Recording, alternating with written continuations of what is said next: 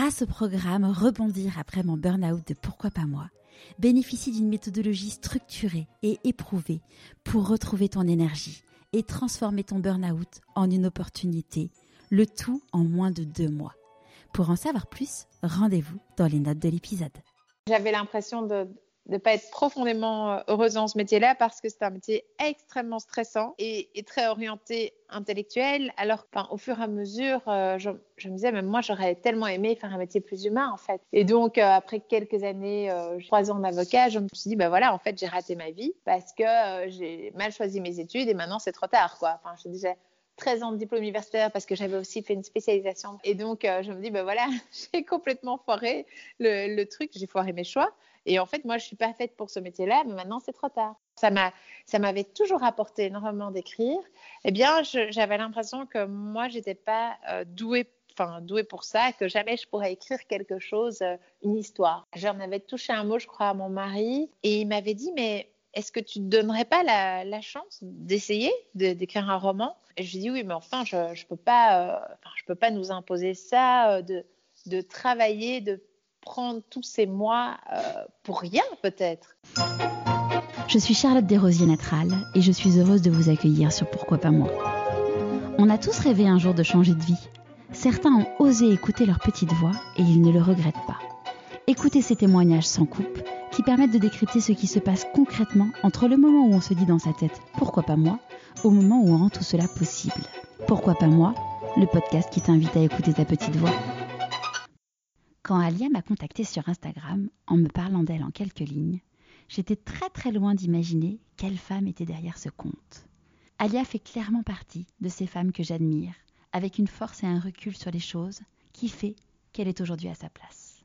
Comme je vous le disais la semaine dernière, chose incroyable, pourquoi pas moi, est dans la sélection officielle du Paris Podcast Festival. Vous pouvez voter dans la catégorie prix du public. Cela vous prendra moins d'une minute et pour moi, cela pourra faire énormément. Je vous ai mis le lien dans les descriptifs de l'épisode et également sur pourquoipasmoi.co. Un grand, grand merci d'avance. Vous pouvez mettre pause et reprendre l'écoute juste après. La fin des votes est le samedi 17 octobre à minuit. Revenons-en à Alia. Alia a 43 ans. Elle est l'heureuse maman de trois enfants. Elle a fait de brillantes études. Elle a fait la fac de droit à Bruxelles et en parallèle, elle a fait Sciences Po. Elle commence sa carrière en tant qu'attachée parlementaire, puis enchaîne les postes d'avocate et juriste dans des cabinets les plus prestigieux en Europe. Alia sentait qu'elle n'était pas à sa place et saisit l'opportunité de se former au coaching. Elle devient donc coach, écrit des guides de développement personnel. Mais Alia n'était toujours pas totalement à sa place, car son rêve enfoui, c'était d'écrire un roman. Je ne vous en dirai pas beaucoup plus, mais aujourd'hui, Alia sort son quatrième roman dans la prestigieuse maison d'édition Robert Laffont et qu'elle a tout pour faire un carton. Bienvenue dans l'univers d'Alia Cardin. Bonjour Alia. Bonjour Charlotte. Est-ce que tu pourrais nous parler de l'objet que tu as choisi pour te représenter, s'il te plaît? Ah, bah évidemment, j'ai choisi euh, mon prochain roman, Mademoiselle Papillon, euh, parce que évidemment, en tant qu'écrivain, euh, on est un peu son roman euh, une bonne partie de l'année, euh, qu'on l'écrive ou euh, qu'on le défende, qu'on le fasse connaître auprès des lecteurs. Et, plus précisément avec ce roman-ci où les sujets ont été tellement engageants et passionnants et émouvant. Euh, du coup, euh, c'est vrai que euh, ça change, ça me, ça me change. Moi, quand j'écris un roman, souvent les sujets m'influencent et me changent et me transforment. Mais ici, ça, ça parle du don de soi et donc évidemment, ça ne peut qu'être inspirant. Ouais, j'ai pas alors j'ai pas encore eu la chance de le lire. Je l'ai reçu ce week-end, donc j'ai pas eu le temps encore de le lire, mais mais j'ai hâte. donc du coup, la, la thématique c'est le don de soi? Euh, en fait, c'est un hommage à deux infirmières. Je l'ai écrit en 2018-2019, je précise. Donc, c'est pas du tout euh, surfer sur la vague euh, du coronavirus. mais, mais voilà, je sais pas si tu veux que je, te pitch le roman ou. Tu peux faire un, petit mini pitch pour donner l'eau à la bouche. Ah, voilà. alors, en fait, en 2018, pendant l'été 2018, je vais visiter l'abbaye de Valoir. et à cette époque-là, ma petite dernière faisait pas ses nuits. Et donc, j'étais un peu pas très enthousiaste à l'idée de visiter cette, cette abbaye. C'était avec ma belle famille. Et puis en fait, la guide explique quelque chose. Elle parle de cette femme, Mademoiselle Papillon. Et là, tout d'un coup, c'est comme si tout mon corps prenait, reprenait vie, se réveillait. Et, et, et, je, je, je, je, répète les phrases de la guide dans ma tête. Je me dis, c'est pas possible. Euh, je regarde autour de moi, le groupe a l'air de trouver ça tout à fait normal. Et donc, moi, je lève le doigt, je dis, excusez-moi, est-ce que j'ai bien compris qu'en 1920, une femme a entamé un tel projet, donc a bâti euh, un lieu pour protéger euh, et sauver des milliers d'enfants Et là, elle me dit oui. Et donc, dans les secondes qui suivent, je me dis, ben voilà, en fait, ça, c'est le sujet de mon prochain roman. Je, tombe en amour de cette femme.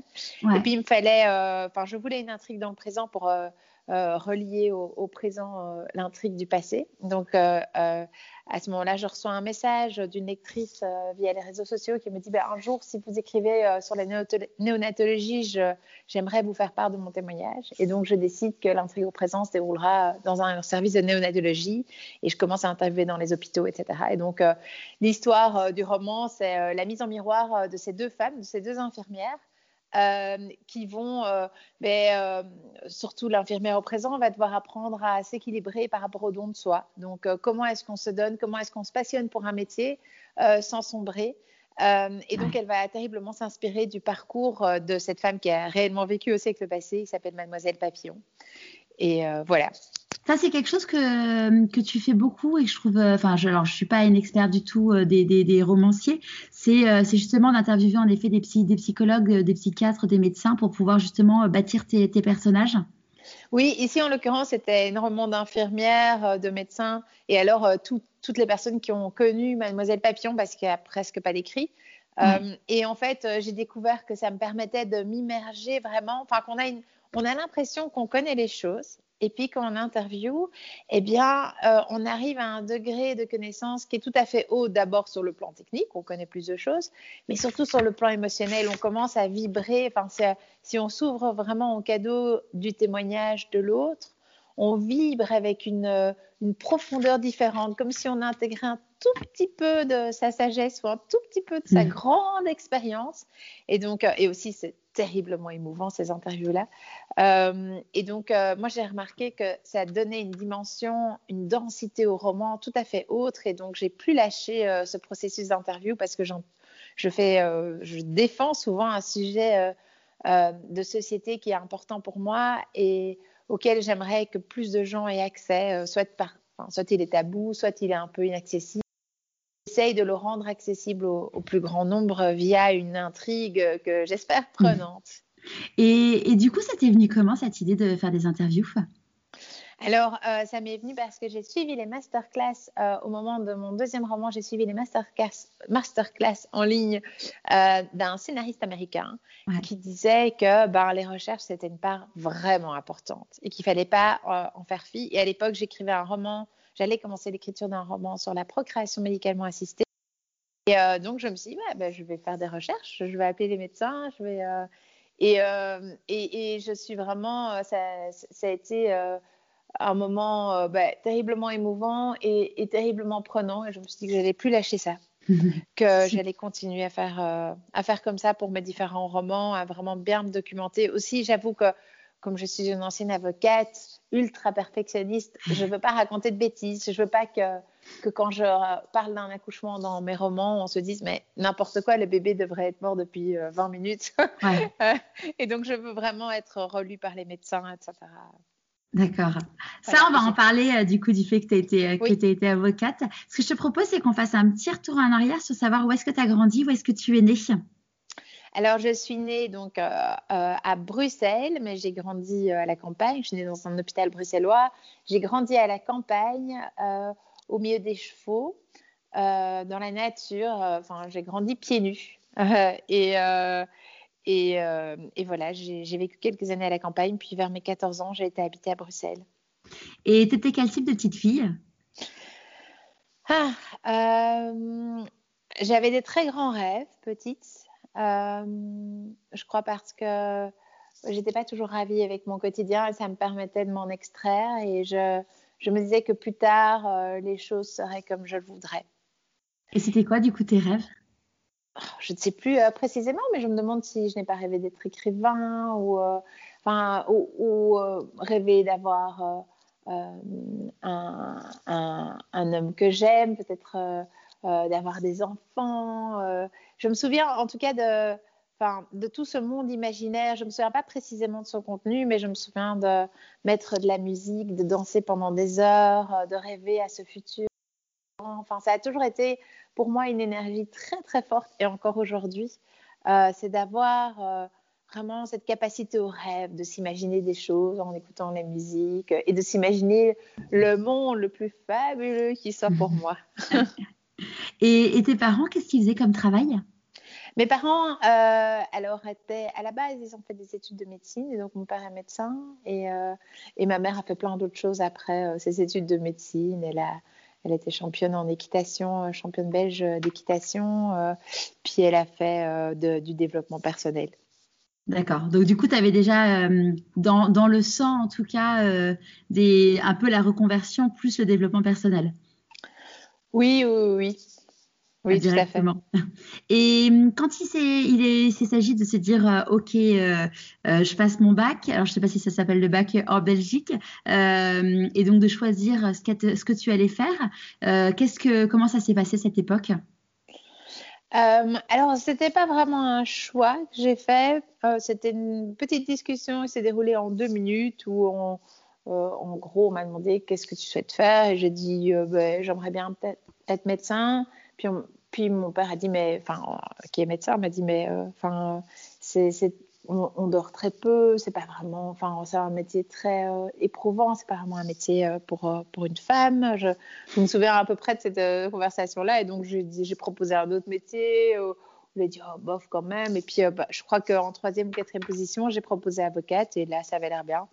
Et donc, c'était un total non-choix, mais bon, je crois comme la plupart des, des jeunes de 18 ans de l'époque, euh, ce qui fait qu'il y a énormément de demandes en reconversion professionnelle aujourd'hui. Ouais, c'est fou parce qu'en fait, euh, tu vois, quand, quand j'étais en train de préparer l'interview, enfin ton interview, je me dis, mais en fait, j'ai interviewé pas mal d'anciens avocats quand même. Et, euh, ce, que, disait Christine Michaud, c'est que euh, qui, est, qui, est, canadienne et en fait, bon bah, elle faisait ses études de droit et elle se rendait compte hein, pendant ses études de droit parce que elle aussi, elle avait fait ça par non choix ou en tout cas pour faire plaisir à ses parents.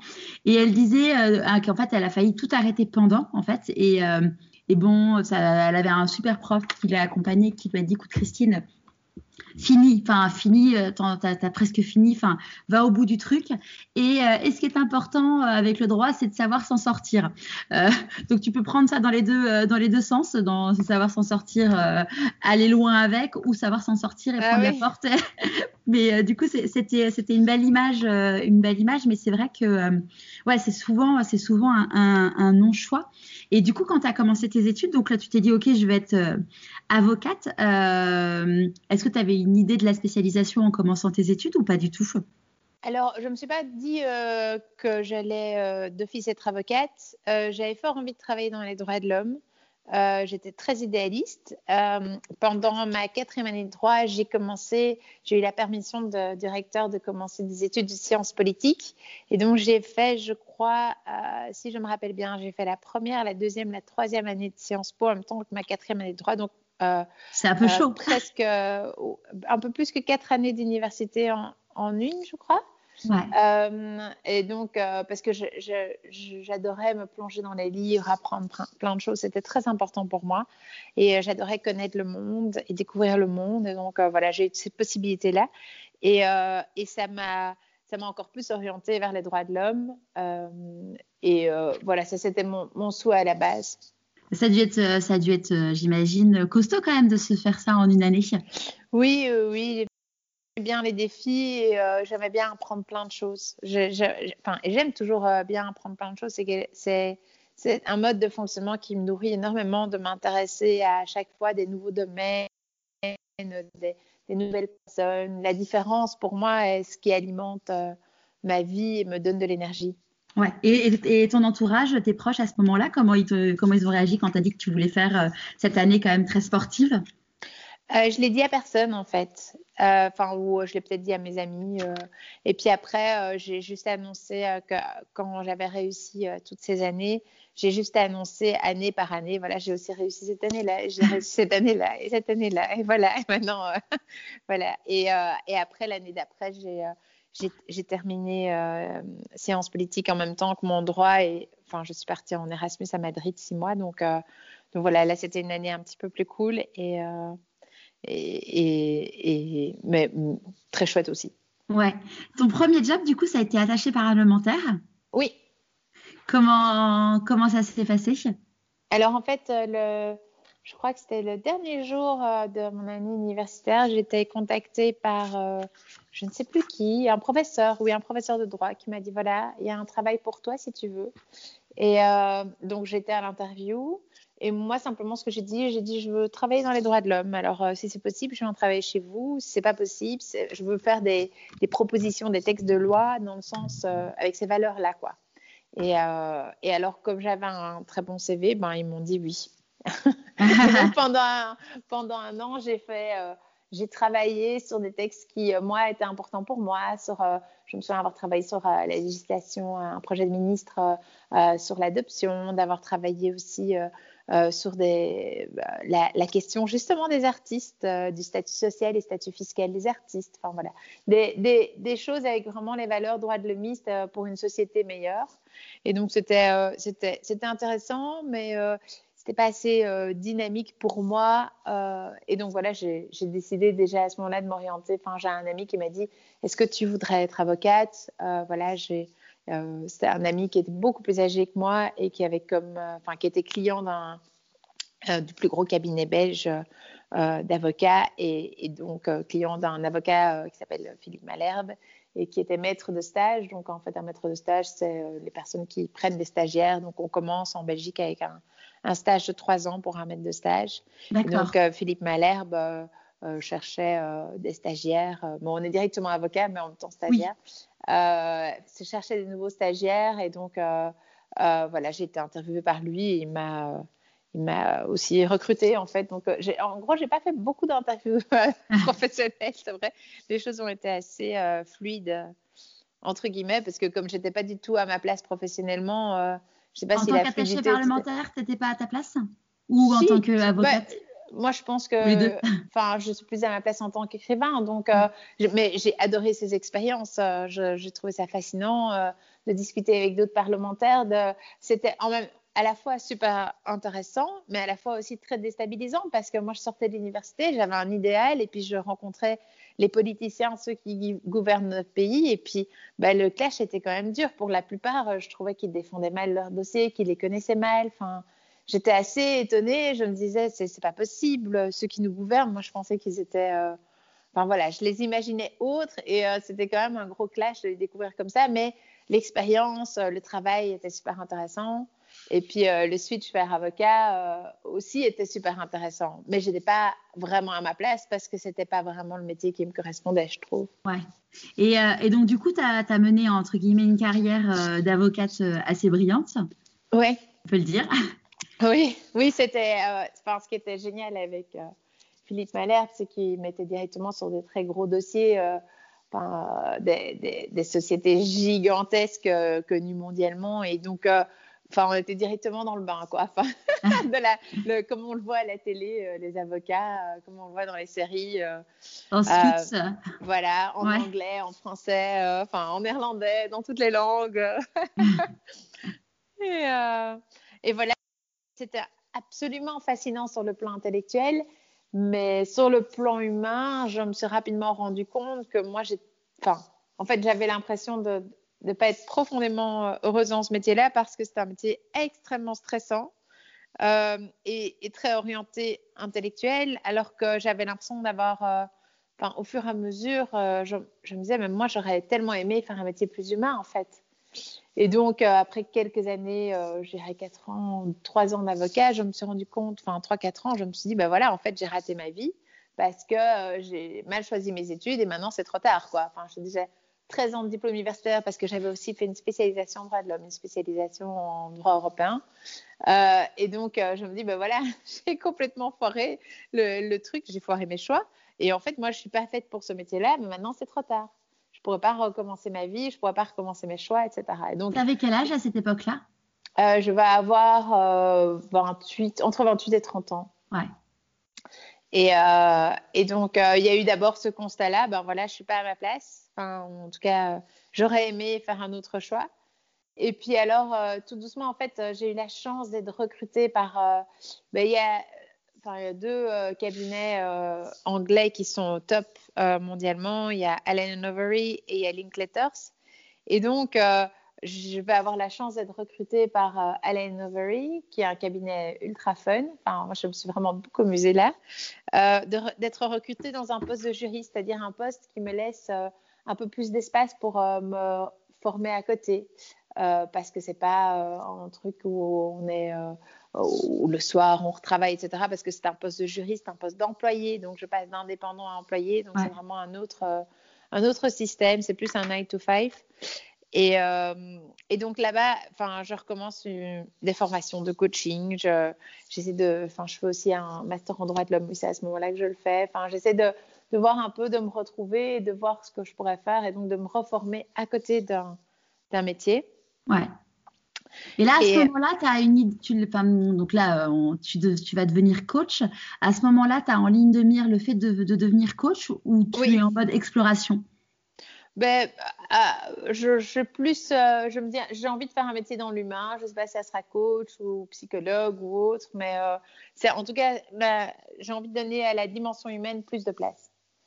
Je me rends compte que c'est plus euh, mon truc, quoi, les relations humaines, que euh, de devoir euh, défendre bec et ombre une, une, multinationale, quoi.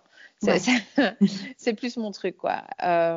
et alors, à ce moment-là, en fait, j'ai la chance d'être recrutée après par l'autre des deux cabinets au top mondialement, qui est Linklaters.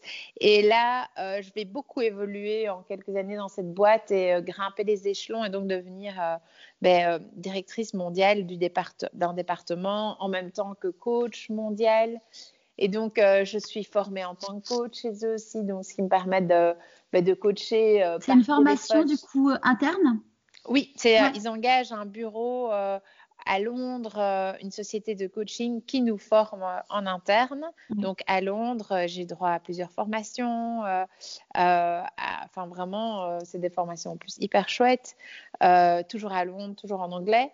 et donc je coach à ce moment-là. Je fais, enfin j'apprends énormément parce que je, je, coach autant en français qu'en anglais, autant bah, en présence physique euh, à Bruxelles où le coaching euh, a vraiment le vent en poupe dans notre cabinet où le managing partner de l'époque euh, trouvait ça un outil dément donc il me donne une salle et je commence à avoir presque oui. Et du coup excuse-moi tu, tu, coaches tu coaches du coup les gens de la de, de, la firme? Oui donc à la fois des avocats et des cadres ou des, des, des employés et euh, moi, je ne suis pas du tout euh, dans l'univers euh, de, des avocats et, de ce type d'entreprise, donc c'est très, très, très lointain pour moi. C'est un truc qui est fréquent, en fait, le fait de pouvoir devenir coach dans ce type de boîte, alors que à la base, tu étais, juriste, avocat ben, Je crois que je suis la première en Belgique à ce moment-là. Je crois que ça n'existe pas du tout. OK. Et alors, enfin, ils ont tout un programme de coach interne, mais je crois que c'est quand même quelque chose d'assez innovant. Et euh, parce que normalement, c'est des coachs externes, en fait, des sociétés de coaching qu'on engage. Mais là, euh, voilà, ils ont prévu ce programme-là juste au moment où moi, j'étais là. Et, euh, mais ce qui est vraiment génial, parce que ça me permet aussi d'interviewer, enfin, de, de, coacher, par exemple, je me souviens d'un de mes premiers coachings en anglais, je coach une directrice de Dubaï par téléphone en anglais. Donc ça, c'est génial parce qu'il y a à la fois la différence culturelle, la différence de langue. Enfin, c'est hyper formateur. Puis je coach des personnes à tous les échelons. J'ai coaché des, des, des, tout grands avocats euh, de 65 ans, euh, enfin, qui, qui, sont euh, absolument impressionnants et qui ont jamais touché au développement personnel ou à peu près. donc, enfin, c'est vraiment, j'ai, à, à, ce moment-là, j'ai l'occasion de, de, vraiment me former et apprendre à, à chaque minute. Et alors aussi, je, je, deviens formatrice et conférencière sur plein de sujets. Et donc, je voyage un peu dans toute l'Europe pour donner mes conférences au sein du cabinet toujours. Euh, et donc ça, c'est aussi super formateur. Et j'occupe en même temps un poste de directrice donc, je dois gérer une équipe, je dois gérer plusieurs bureaux européens parce que je suis directrice européenne, puis après, je serai directrice mondiale la dernière année où je serai là-bas avant de, quitter. et donc, c'est, enfin voilà, au sein de Linklater, j'ai appris énormément de choses euh, et, je, me suis vraiment formée en tant que coach, ce qui m'a permis euh, aussi de, bah, de commencer euh, encore une autre orientation professionnelle qui était dans, le coaching. D'accord. Donc, du coup, tu as, quitté Linklater en, en, 2013, si. Alors, 2014, plus de 2014, parce que donc en fait, ce qui s'est passé, c'est que je suis tombée enceinte de mon deuxième et, euh, et en fait, je ne suis plus jamais revenue après le congé maternité. Euh, euh, voilà, j'ai décidé d'être entre guillemets juste coach et écrivain et que les choses fonctionnaient suffisamment bien et je ne trouvais plus mon épanouissement chez eux pour certaines raisons. Voilà, je ne veux pas évoquer, mais et c'était évidemment c'était un choix absolument j'ai la chance d'être mariée avec un mari euh, qui me suit super fort dans mes rêves et pour qui le bonheur est comme pour moi la priorité dans la vie. Parce que si j'avais été euh, mariée avec euh, quelqu'un qui était plus dans la stratégie financière, je crois que ça aurait été plus difficile de, de, quitter parce qu'évidemment, j'avais un, salaire très important. C'était c'est un cabinet très gros mondialement. J'avais un poste très important. J'avais des conditions financières assez exceptionnelles. Euh, et donc, euh, ben, ça pourrait paraître difficile de quitter ça pour euh, poursuivre ses rêves en tant qu'indépendante, écrivain, coach. C'était quoi d'ailleurs justement tes freins avant, de, avant de quitter ce job? Parce que forcément, j'imagine que vous, vous enfin, tu t'es posé toi des questions, puis après vous en avez parlé avec votre mari. C'était quoi les, tes, peurs et tes freins? Alors, euh, moi, j'ai toujours l'impression d'être dans l'abondance, euh, l'abondance générale, mais je me sentais coupable. Je me dis, est-ce qu'on est autorisé à quitter un travail avec un salaire pareil? Est-ce que c'est autorisé dans la vie? Et c'est pas que j'avais, enfin, c'est pas que j'avais peur de manquer, c'est plus, est-ce que c'est pas euh, un petit caprice de ma part, quoi? Parce que voilà, c'est un poste tellement, euh, tellement euh, rêvé par plein de gens. Euh, et voilà. Mais en même temps, je suis quelqu'un d'extrêmement passionné. Alors, j'avoue que j'étais plutôt orientée vers ma passion que dans les freins, etc. Parce que je suis quelqu'un, au fond, qui réfléchit quand même assez peu, qui est fort dans l'action, fort dans les rêves, fort à aller de l'avant. Et je crois que c'est un peu euh, ma force entre guillemets, euh, parce que bon, je ne sais pas, peut-être qu'il faudrait parfois être plus dans la réflexion. Mais donc, je suis quelqu'un qui va plutôt regarder vers l'avant. Je vais me dire, euh, oh, ça m'inspire tellement, ça va être génial comme vie, etc. Bon, j'avoue que j'ai quand même bien mis de l'argent de côté pendant un an avant. pour au cas où ma reconversion ne serait pas totalement un succès dès le début.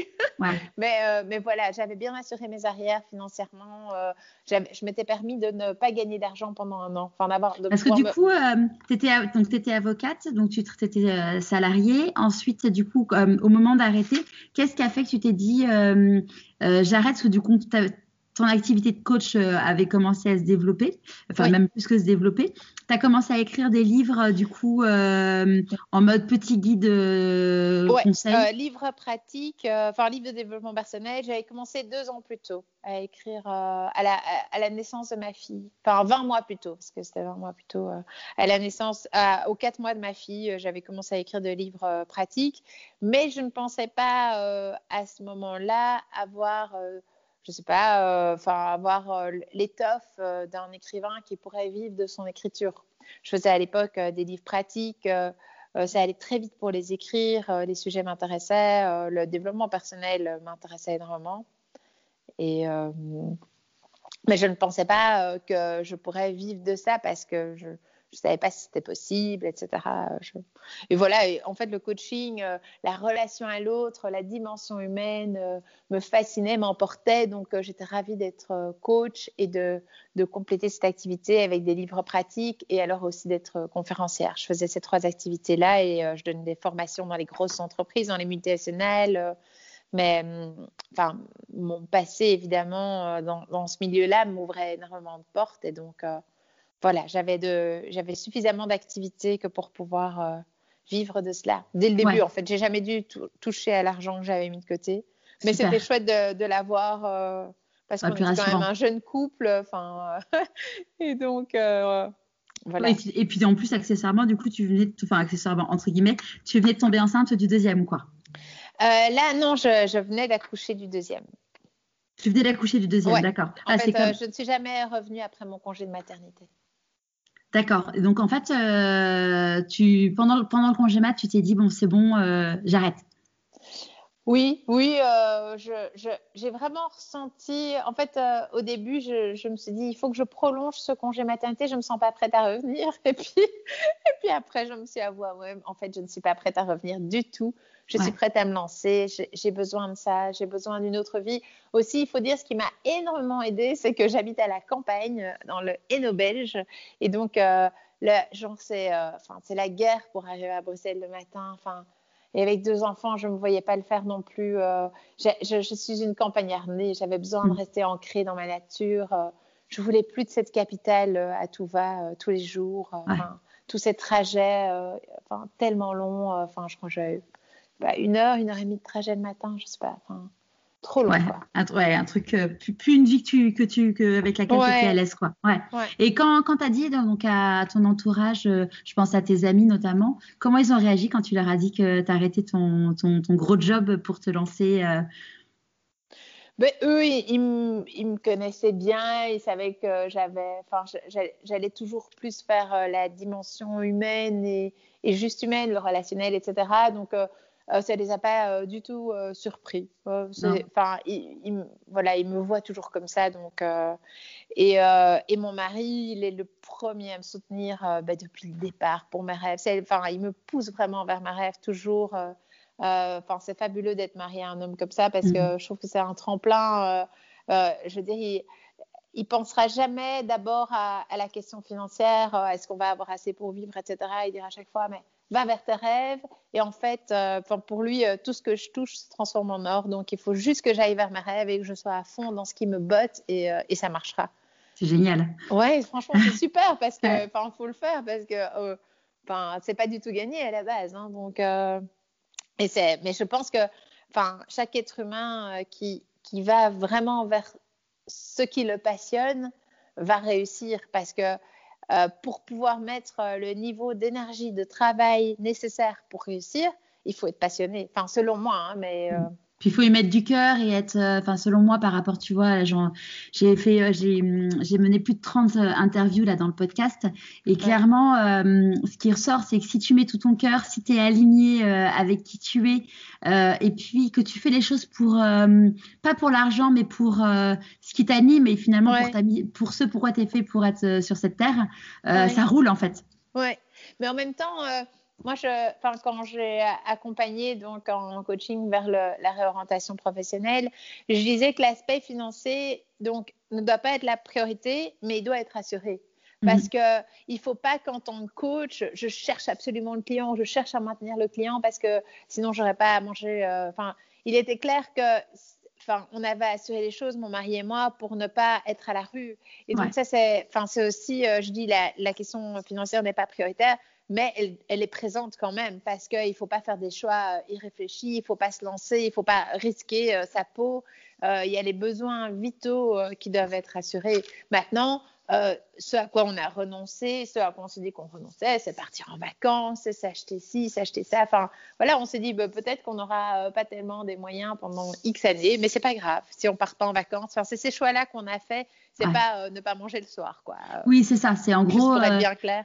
Ouais, oui, parce qu'en fait, le truc, c'est que si si tu te dis, ok, j'arrête tout, mais l'argent c'est pas c'est pas important. Enfin, tu peux pas être bien aligné avec ton projet et être consacré au projet si tu sais même pas comment tu vas pouvoir manger le soir. Oui, oui tout à fait. Donc il y a un équilibre à trouver. Euh, mais euh, c'est parce que euh, dans ces coachings-là, que je ne fais plus aujourd'hui, parce que je ne suis plus qu'écrivain, j'ai eu souvent la question de ben, je vais lâcher un gros salaire, est-ce qu'on est qu'on regrette? Est-ce qu'on regrette? Et, et, en fait, donc moi j'ai vraiment lâché un salaire assez énorme et euh, je me suis dit, le mois suivant, enfin, j'aurai X milliers d'euros qui ne vont pas arriver sur euh, mon compte. Et je, et je me suis dit, mais comment je vais réagir? Et en Mm. fait, c'est assez impressionnant, mais je crois qu'il y a absolument, en nombre de secondes, le temps que j'ai regretté mon choix, ou que je me suis dit, ouh, là, j'ai peut-être fait une erreur ou quoi, mais c'était zéro seconde. Il n'y a jamais un seul moment dans ma vie, alors que ça n'a certainement pas été facile. Regretté cet argent, j'ai regretté ce choix, où je me suis dit, oh, j'aurais dû peut-être pas euh, quitter ça. euh. Enfin, ça n'a été euh, pour moi que du bonheur, mais je l'avais préparé en même temps. hein. J'étais Mhm. déjà, euh, j'avais déjà une certaine clientèle en coaching. euh, Enfin, j'avais déjà mis les choses euh, en place et j'avais mûri les choses et je savais que c'était un choix important pour moi. Ouais. Et je pense aussi un truc. Clairement, l'argent, c'est un vrai, forcément, c'est un vrai frein et, et c'est normal. Euh, tu vois, moi, j'ai, j'ai été au chômage donc il y a bientôt un an, c'est bientôt mon anniversaire de chômage. Et, Ouais. et bon, bah voilà, même si je, je, grâce au chômage, je touche de l'argent aujourd'hui, euh, bah forcément, je, je perds quand même une grosse partie de, mon, de, de ma rémunération et, et, et j'avais la, la chance, enfin, pas que de la chance parce que ça, ça se provoque, mais bon, quand même d'avoir un, un très beau salaire. Et en fait, je trouve que les choses sont bien faites dans le sens où, euh, bah là où, euh, en fait, il y a des choses dont j'avais envie avant, dont j'ai plus envie, mais j'ai pas l'impression de me priver parce que je, je en fait, euh, ouais, c'est vraiment, mes copines me disent, mais ça va, tu fais moins de shopping. Je dis, mais en fait, ça me manque pas parce que je, je rentre plus dans les boutiques et j'ai même pas envie d'y aller, en fait. C'est, Oui, c'est que... exactement ça. En fait, on, euh, comme notre quotidien est rempli de choses qui nous passionnent, on n'a plus besoin de faire du shopping compulsif, on n'a plus besoin de même s'acheter trop de choses. Maintenant, je dis pas, je suis heureuse aujourd'hui euh, en période de promotion d'aller pouvoir m'acheter un petit ensemble, etc., et d'avoir euh, l'argent pour ça. Euh, mais c'est vrai que euh, au début, quand on se libère et qu'on se libère d'un un choix de vie qui ne correspondait pas, c'est comme si on avait un château, quoi. Enfin, Ouais. c'est comme si tout d'un coup on nous offrait un château avec piscine. Enfin, on est, enfin, je trouve que c'est, tous les jours merveilleux et c'est tous les jours le, le grand bonheur. Enfin, moi, ça a été vraiment Ouais. comme ça. euh. Et je pense que c'est un truc aussi important, tu vois, typiquement, enfin, nous, on a, on a, on a vécu à Paris, après on, est, on a vécu à Marseille, on est revenu à Paris, et là, on vient de emménager à Marseille il y a un mois. Et ce que je disais à des copains à Paris ce week-end, c'est que, en fait, c'est à toi aussi de te créer une vie où tu te sens bien. Et donc, c'est bah, le job, mais c'est aussi le lieu où tu vis pour ne pas avoir besoin de fuir. Et typiquement, tu vois, quand on habitait à Paris, euh, on avait un besoin de, de partir en week-end tous les week-ends, de partir Ah en ouais. vacances loin pour Ouais. fuir, en fait, pour, euh, pour se nourrir de choses qu'on n'avait pas dans notre quotidien. Et finalement, bah, tu vois, ce matin, j'ai ouvert les volets, il y avait un grand ciel bleu, j'avais mon jardin. Et je me suis dit, mais en fait, euh, on n'a pas besoin de ça parce qu'en fait, on n'a pas besoin de dépenser de l'argent pour aller ailleurs parce qu'en fait, tu es bien chez toi. Oui, tout à fait, tout à fait. Et le confinement était un bon test pour ça, pour voir si Ah on bah, était bien sûr. chez soi. Ah ouais, c'est clair. Là, on a été heureux comme, euh, comme tout avec notre jardin pendant trois mois. Donc, euh, on s'est Ouais. vraiment dit, ben, on a bien choisi notre vie à la campagne, ça nous correspond bien. euh, et on n'a pas trop, enfin, nous, on n'a pas trop souffert. on, a, on était assez préservés Ouais. pour cette raison. Et alors, du coup, l'écriture, donc, euh, t'écrivais des, t'écrivais des, des livres, Livre euh, pratique, des livres pratiques. enfin, des Euh. Qu'est-ce qui a fait que, du coup, euh, tu as réveillé ce rêve enfoui d'écrire un roman?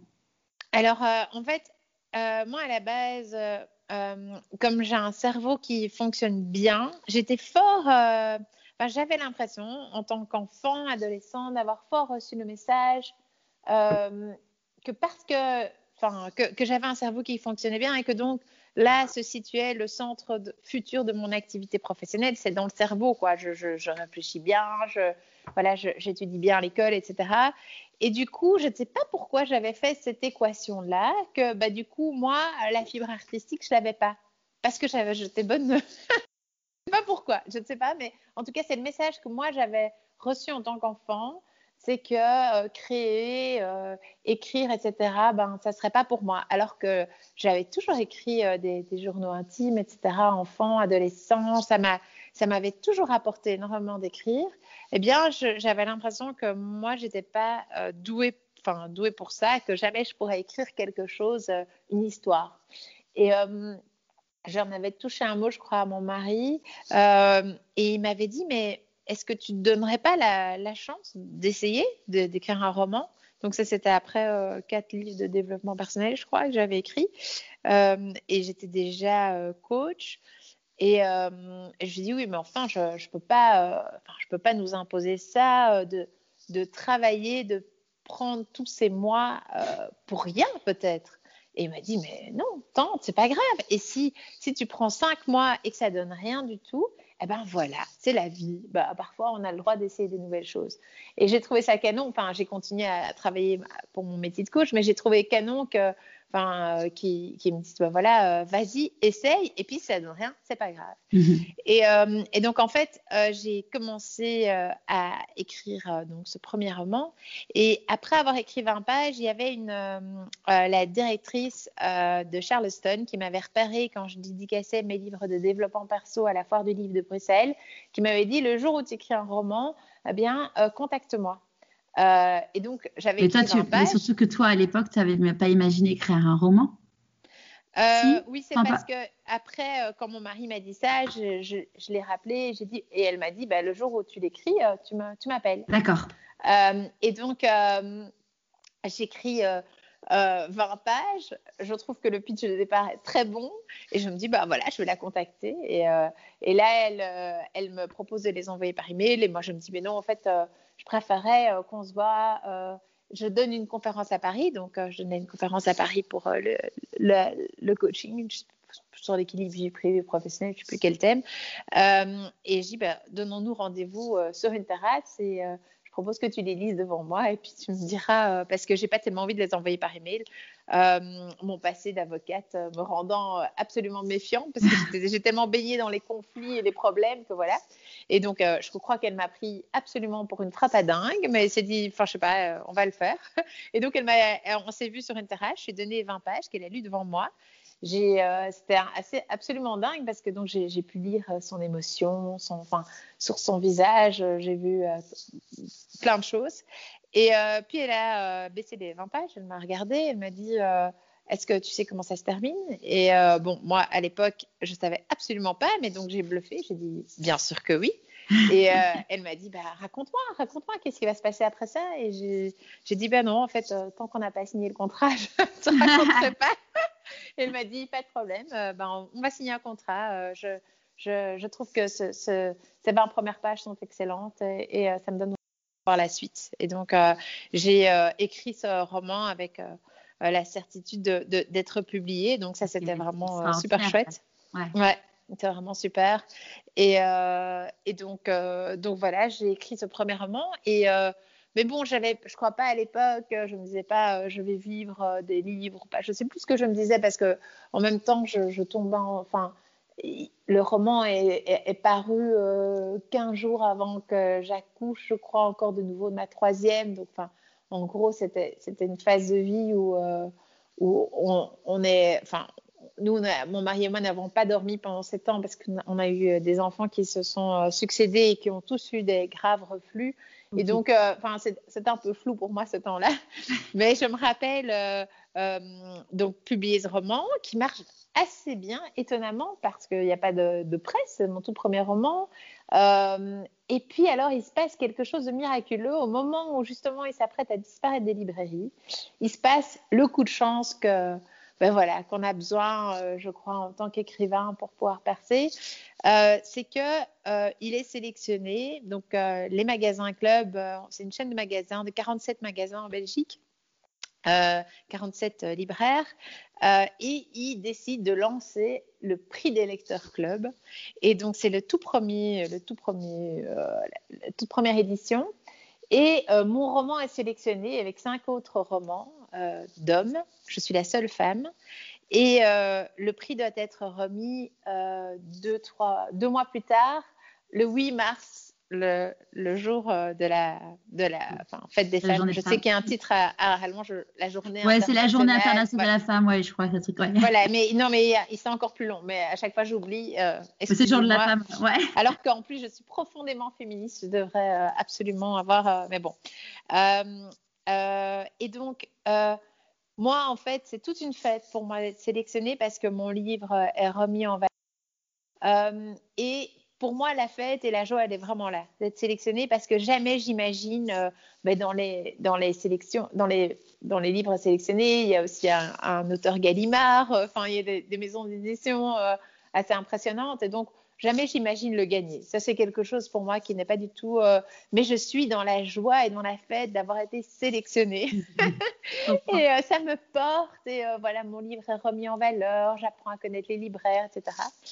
Et puis, et puis un jour, je reçois un email et il est mis voilà, félicitations, votre roman est lauréat du prix des lecteurs club. Et là, très drôle je me dis, en fait, c'est tellement pour moi impossible de le gagner parce que je trouvais que les autres avaient certainement plus de mérite que je vais voir la définition du mot lauréat. Je me dis, je, dois, avoir loupé un truc, ça veut dire sans doute deuxième et que j'ai oublié la définition de ce mot. Et, euh, et, là, je découvre que lauréat, en fait, ça veut dire que j'ai gagné. Et donc, il se passe un truc absolument dingue. Comme c'est la première édition, il y a aussi de la presse, de la radio, etc. Il se passe un truc absolument dingue, c'est que mon roman qui euh, avait disparu des librairies. Donc, je crois qu'il avait à ce moment-là presque, il avait neuf mois de vie. Euh, donc, normalement, ben voilà, c'est la fin. Hein. Il était déjà, je ne sais même pas s'il était encore dans les librairies. Il est propulsé dans les ventes club en sixième, en cinquième position devant Stephen King qui venait pendant sept semaines d'affilée. Donc ça, c'était un truc, mais absolument dingue. Il n'y a jamais aucun roman qui réapparaît. Euh, et donc, euh, c'était au bout de neuf euh, mois. C'est drôle parce que je te coupe, mais en fait, c'est rigolo parce que tu, dans tes livres, il y a beaucoup, tu parles beaucoup de maternité. Tu es maman de trois enfants et neuf mois, c'est la grossesse. Ouais. Il y a peut-être un petit clin d'œil. Oui, tout à fait, tout à fait. Et, et, donc, je reçois ce prix des lecteurs club j'en profite pas euh, autant que je veux parce qu'à ce moment-là, on vit en même temps quelque chose qui est enfin, terriblement dur et triste. C'est que notre petite dernière est hospitalisée pendant plusieurs semaines et la situation est quand même assez grave et assez. Euh, enfin voilà, on est donc, je, vais euh, donner ce speech euh, donc à la foire du livre, mais je, ne tenais pas debout parce qu'on ne dormait pas, parce qu'on était entre l'hôpital et nos deux autres enfants, euh, et voilà, et qu'on ne savait pas à quelle sauce on allait être mangé pour notre petite dernière, et qu'on était vraiment dans une inquiétude profonde. Mais voilà, c'est un, un, moment absolument dingue parce que aussi les magasins clubs ont la gentillesse et la générosité d'offrir à leurs 300 employés mon roman. Et donc, je me rappelle d'être à côté de Franck Tillier euh, en dédicace. Moi, j'ai terminé ma séance de dédicace donc à la foire du livre. Et d'avoir ces piles de 300 romans autour de moi que je vais devoir dédicacer pour chacun des employés club. Et de voir Franck Tillier qui me regarde en disant mais c'est qui cette nana qui doit dédicacer autant de livres? Et là je le regarde j'ai dit oui je sais j'ai plus de livres à dédicacer que vous? Incroyable, non? Et là, il rigole parce que c'est un gars, enfin, un, écrivain très drôle et très sympa. Et, euh, donc, euh, enfin, c'est des moments vraiment incroyables où, euh, où tout d'un coup, en fait, les choses sont peut-être possibles. Et je ne sais pas si j'ai déjà à ce moment-là commencé l'écriture du roman suivant ou pas. Mais à partir de ce moment-là, je vais écrire un roman par an, par an en moyenne. Ouais. Et ta petite fille, petite parenthèse, ta petite fille, elle va, elle va bien maintenant? Oui, on est toujours, euh, enfin voilà, on doit, on doit encore euh, avoir euh, certains suivis, on doit encore explorer certaines choses, mais, mais je trouve qu'elle va dix mille fois mieux. Mais il a fallu du temps. C'est seulement depuis le 20 décembre dernier où on est, on est plus cool, voilà. Elle a quel âge? elle, a, elle vient d'avoir 4 ans. D'accord. Ouais, donc, du coup, là où potentiellement tout est censé rouler, c'est ouais, as une partie de toi qui qui roule pas du tout quoi. Mais euh, j'ai dû, euh, enfin, mais, enfin, ici, euh, c'est mon sixième roman que je suis en train d'écrire et je crois le premier roman que j'écris en dormant la nuit. Tous les autres romans, je les ai écrits en dormant pas la nuit et alors à cause de ces petits soucis de santé, elle était tout le temps avec moi. Enfin, elle est, enfin, en fait, euh, si elle allait un jour en crèche, elle retombait malade et je vais la garder chaque fois qu'un jour pour qu'elle prenne pas d'antibio parce que sinon ça l'affaiblissait encore plus. Mhm. Et donc, euh, j'ai travaillé en permanence avec un enfant avec moi. Euh, et alors, le moment où on est délivré, où tout d'un coup, bah, c'est une opération, sa santé va mieux, on est confiné. Et donc, j'ai vraiment, c'était mon lot. mais bon, voilà, en même temps, j'avais, enfin, moi, j'ai toujours pensé, euh, euh, parce qu'on a dû, euh, avec mon mari, vraiment, on est tous les deux indépendants, s'entraider pour pouvoir faire face à, nos deux passions, à nos deux jobs. Et, en fait, j'ai toujours pensé qu'il y avait un dieu des mamans au bout du scotch. J'ai inventé ce dieu. Mm. Et donc, chaque fois qu'on dormait deux heures et que je devais donner une grosse conférence le lendemain, ou faire ci, ou faire un passage télé, ou machin, etc., et qu'on je me suis dit, bah, il y a un dieu des mamans au bout du scotch et il va venir m'inspirer pour cette interview et je vais dire quelque chose qui sera intelligent, qui ne sera pas complètement débile, euh, où je vais euh, euh, pendant l'écriture avoir cette connexion qui fait que je suis dans une sorte de transe et qu'en fait j'arrive à écrire même s'il y a tellement peu d'énergie à, disposition. Mais bon voilà, je suis très contente de découvrir l'écriture qui va encore beaucoup plus vite et qui est encore beaucoup plus simple quand on dort parce qu'on a tous les mots, tout le vocabulaire à disposition. Ouais, on...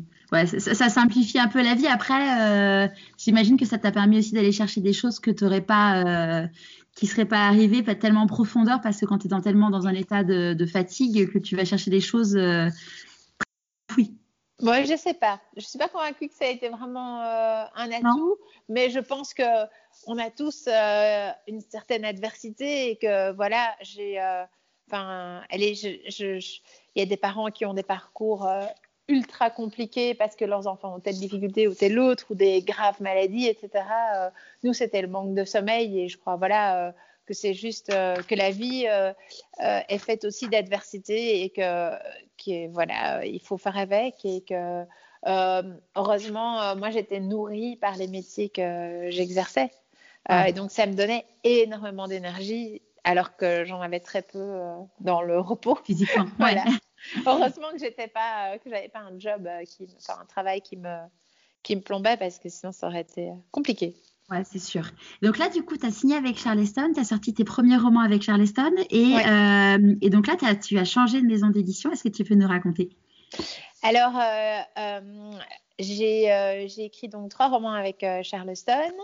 et j'avais quand même beaucoup de commentaires, enfin énormément de commentaires de journalistes et de, de blogueurs, etc., comme quoi j'étais peut-être pas tout à fait à la place au niveau de la ligne éditoriale. Ce qu'il faut savoir, c'est que Charleston euh, a l'ambition d'être euh, l'éditeur du féminin, et donc euh, que ça soit plus littéraire ou moins littéraire, mais que voilà, il faut du temps pour construire une marque et que parfois, en fait, certaines personnes ont a priori que c'est du feel good, ce qui est aussi très très chouette. Mais moi, je fais pas de feel good, donc beaucoup de personnes trouvaient que j'étais en décalage. Euh, et donc, euh, euh, j'avais aussi envie de vivre une expérience nouvelle chez un autre éditeur, de me lancer, d'avoir voilà, un autre type d'expérience. Et donc, pour Mademoiselle Papillon, j'ai décidé de, voilà, de prendre mon envol, ce qui est marrant parce que mon troisième roman s'appelle L'envol, donc c'était un peu prémonitoire. C'est pas moi qui ai choisi le titre, donc voilà.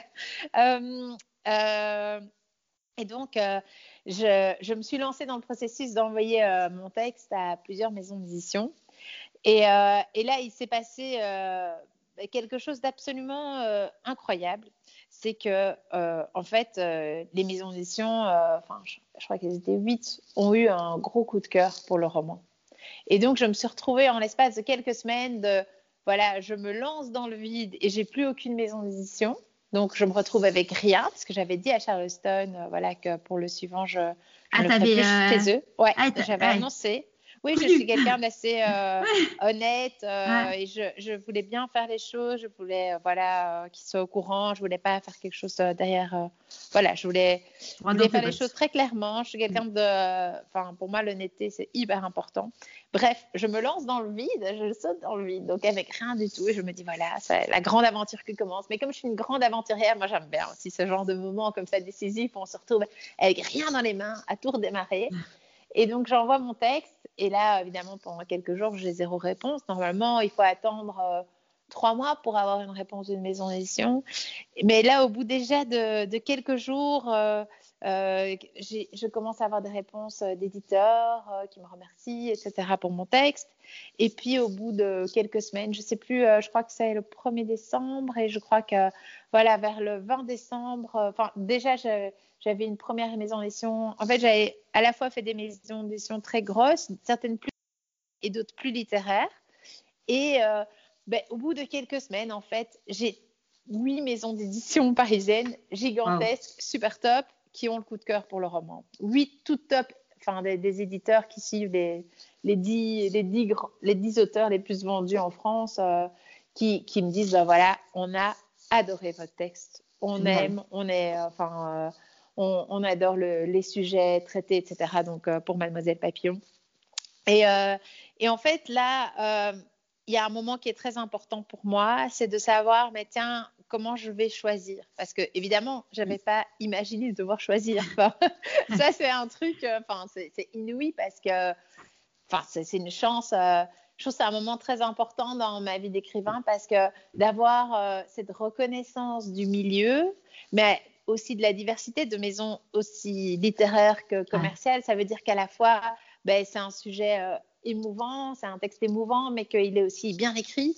Et donc, mhm. cette reconnaissance générale, moi, je ne l'avais pas imaginé. Je pensais avoir un éditeur et je pensais, voilà, que la vie choisirait pour moi. Et donc, je me retrouve au, au milieu de toutes ces maisons d'édition dans qui, me disent qu'elles aiment et qui me disent euh, voilà qu'elles veulent me rencontrer. Euh.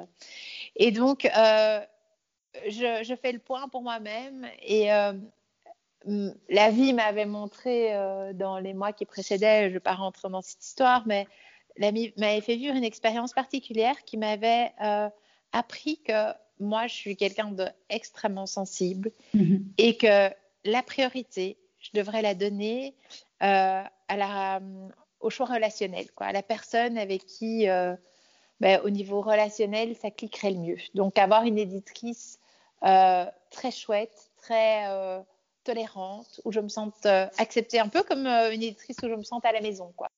Ouais. Dans sa voix, que je, je, me sente chez moi, quoi, un retour au foyer. Et, et donc, en fait, j'avais aussi un autre critère, c'est que je voulais publier en 2020. Et donc, euh, euh, ces deux critères mis ensemble ont fait que voilà, je, décide de, rencontrer à Paris euh, seulement quelques maisons d'édition parmi les maisons d'édition qui sont intéressées. Sachant que le, quand tu as, envoyé le manuscrit, c'était en décembre 2018 ou 2019 2019. Ah oui, donc ouais, donc tu voulais sortir en 2019. Ouais, ok, donc c'est court, court timing. Pour voilà. en tout cas. Oui, enfin en 2020, l'année venait de débuter parce que là on était en janvier, euh, tout début janvier, euh, l'année venait de débuter, mais c'était très important pour moi parce que euh, j'ai publié mon dernier roman en février 2019 et que ben, l'écriture est un peu mon quotidien. J'étais déjà presque en train, enfin pour ne pas trop en fait, pour tenir bon dans ce processus de, changement de maison d'édition, c'était important pour moi euh, d'être solide et c'est des moments extrêmement stressants. Et donc, l'antidote que j'avais trouvé, c'était de me dire, euh, c'est ça, oui, j'avais oublié de, te partager ça. Euh, en fait, quand j'avais zéro maison d'édition et que j'ai soumis mon texte, il y a un moment comme ça de flottement où on ne sait pas ce qui va se passer, les jours passent et les jours passent et on a zéro réponse et ça peut être euh, difficile. Mhm. Et en fait, ce que je me suis dit à ce moment-là, je me suis dit deux choses. D'un, je me suis dit, être un grand écrivain, c'est écrire, c'est pas forcément être publié. Et donc, je me suis dit, tu bosses et tu bosses à fond. Euh, ce processus-là, il, il, est de côté, mais tu travailles sur ce cinquième roman. Et donc, mon cinquième roman était un peu un roman refuge. Je l'adore. Mm. Euh, il sera normalement publié euh, en 2021. Euh, et, et, et, je me suis dit, ben, tu travailles parce que c'est ça être écrivain. Avant d'avoir une maison d'édition, c'est ça. Et donc, je me suis vraiment forcée à me plonger dans l'activité, dans l'action et, et, rester connectée parce que à, à, ce, que je faire, à ce que j'ai l'impression que je fais bien, mm-hmm. à rester connectée à, à, mes talents pour ne pas être dans une sorte de ben, si j'ai pas de réponse, c'est que je suis nulle, quoi. Ben non, j'écris, c'est chouette le texte que j'ai écrit aujourd'hui, je suis bonne, allez, continue, euh, tu peux faire quelque chose. Et alors, la deuxième chose que je me suis énormément dit pour, euh, pour pouvoir accepter ce moment-là, c'était une question qui m'est venue un matin, c'est et si c'était pas exactement ça que j'avais besoin de vivre là, aujourd'hui, maintenant? Et donc, chaque fois que j'étais dans un moment où c'était compliqué pour moi, où j'étais stressée, où je ne savais pas ce qui allait arriver, etc., je me disais, bah, et si c'était exactement ça que j'avais besoin de vivre pour pouvoir évoluer, pour pouvoir traverser quelque chose, pour pouvoir apprendre à être encore plus euh, connectée de façon profonde avec moi. J'étais obligée alors de faire beaucoup de yoga aussi pour euh, pouvoir rester zen, et donc ça m'a énormément appris sur, euh, sur moi-même. et donc voilà j'arrive euh, donc à ce moment où euh, j'ai toutes ces réponses en même temps et où en une semaine, je deviens euh, de zéro personne qui s'intéresse à moi à huit maisons d'édition. Et, et, là, c'est merveilleux. je décide de rencontrer les maisons d'édition avec qui j'ai, voilà, ça, avec qui je pense que ça, ça va, ça va être voilà, le, le, plus juste pour moi. Ouais. Et je, suis je suis reçue au tout début de la journée donc à Paris par Robert Laffont. Et là, ben, un peu, c'est un peu comme quand on tombe amoureux. Je, mhm. suis reçue par euh, euh, la PDG de Robert Laffont, Julia, etc. l'éditrice qui sera ma future éditrice et alors une autre éditrice qui était présente également. Et, euh, et je me souviens de, de la phrase de Claire Boyer, de, pardon, Cécile Boyerange, qui est la PDG donc de Robert Laffont et Julliard, et qui me regarde dans les yeux et qui me dit en fait, nous, on a envie que vous vous sentiez à la maison. Alors racontez-nous maintenant, qu'est-ce qui ferait que vous vous sentiez bien chez nous? C'est fou, hein Ouais, et ça, c'est une très belle phrase, je trouve, qui m'a connecté à des valeurs euh, bah, qui étaient importantes pour moi parce que c'était pas seulement les aspects financiers, mais c'était surtout euh, le reste, quoi. Ouais, puis euh, surtout vu ce que tu disais sur ton intuition, sur ton intuition de, de, quelques mois avant, quoi. Ouais. Et alors c'est marrant parce que je ne vais pas du tout aborder aucun aspect financier pendant pour répondre à sa question. Je vais répondre que pour moi c'est important de publier en 2020. Je vais dire que ben moi, j'aimerais bien avoir euh, l'éditrice euh, donc de la littérature étrangère euh, chez Robert Laffont, donc qui fait Ken Follett, etc. comme éditrice, donc Claire de parce que j'ai eu un feeling incroyable avec elle. voilà, je vais, je vais parler de deux, trois points comme ça plus sur l'humain, et en fait, je vais laisser de côté les questions financières, parce que je ne sais pas, je me, je me dis que je choisis juste. Euh, bah, aussi, comme ils savent qu'ils sont, oui, maison d'édition sur le coup, mm. j'imagine qu'ils vont me faire une offre valable. Euh, et, euh, et, donc, voilà, il est vraiment question de d'humanité et je rencontre une partie de l'équipe et j'ai vraiment ben, un coup de cœur, un coup de cœur. Et je quitte Claire de Serrault pour aller à, à d'autres rendez-vous. Et à ce moment-là, je sais précisément en fait que c'est eux que je vais choisir, mais je ne vais pas leur dire parce que je trouve que c'est bien d'avoir euh, vu tout le monde et mhm. que je ne sais pas, je me dis que d'abord euh, je vais attendre euh, voilà l'évolution de la journée. Et alors je me rappelle de faire avec elle un selfie dans le hall du groupe Editis, et alors qu'ils venaient juste d'emménager dans des nouveaux bureaux. Et là j'ai ce truc incroyable qui se passe. Je fais ce selfie, je me retourne vers Claire et derrière gigantesque écran lumineux apparaît les mots Bienvenue dans ta maison. Ah, c'est fou. Hein. Oh, j'en ai les larmes aux yeux là. Ah, ça me donne des raconter. ah oui, c'était fort. Moi qui m'étais tellement posé de questions, etc., sur euh, aussi, qui m'étais tellement dit euh, est-ce que c'est bien de changer de maison d'édition, etc. Enfin voilà. Là, j'ai comme ça ce, toutes ces bonnes vibes, enfin, comme quand on tombe amoureux de l'homme de sa vie, quoi. Vraiment, euh, ce même, ce même, cette même grande évidence, quoi. Euh, et, donc, je m'en vais vers euh, ces autres rendez-vous. Euh, et là, je, rencontre des gens aussi exceptionnels. Mais voilà, moi, mon choix est fait. Mon coup de cœur est là. Et je suis quelqu'un de profondément entier. Donc, donc pour moi, c'est une fois que je choisis quelqu'un ben voilà, c'est comme ça. Je choisis la personne. Et alors, euh, ben dans les autres rendez-vous, on, vraiment, on me montre l'enthousiasme pour mon livre, etc. Et pour, euh, mais j'explique tout de suite que pour moi, le, choix est déjà fait. Euh, et donc, donc voilà, et que ça sera que ça sera Robert Laffont. Et alors, mais alors que j'ai même pas encore reçu d'offres de leur part, d'offres concrètes, mais je, je sais que c'est ça. Tu n'as même pas parlé d'argent, mais tu dis oui, c'est ça. C'est... Ouais je sais qu'ils vont être justes, euh, j'ai confiance, quoi. Je suis dans une absolue confiance. Et le soir même, en fait, euh, Claire de Serrault m'appelle et elle me dit, voilà, en fait, euh, donc, ce qu'il faut dire, c'est que, c'est une grande bosseuse. Donc, elle avait déjà pour la réunion du matin bossé, obtenu de la négocier avec euh, pour les droits poches de mon troisième, de mon quatrième, de mon cinquième. Enfin, elle s'était déjà décarcassée pour avoir des préaccords comme ça, alors qu'elle n'avait pas encore les droits de quoi que ce soit. Euh, et alors, elle, elle m'appelle le soir et elle me dit voilà, en fait, euh, voilà ce qu'on a prévu pour toi. En fait, on, on aimerait vraiment t'accueillir chez Robert Laffont d'une bonne manière. Et donc, ce qu'on a décidé, c'est qu'on allait te faire telle offre, qui est vraiment une très belle offre, avec une très belle, un très bel, un très beau, ce qu'on appelle avaloir. Ouais.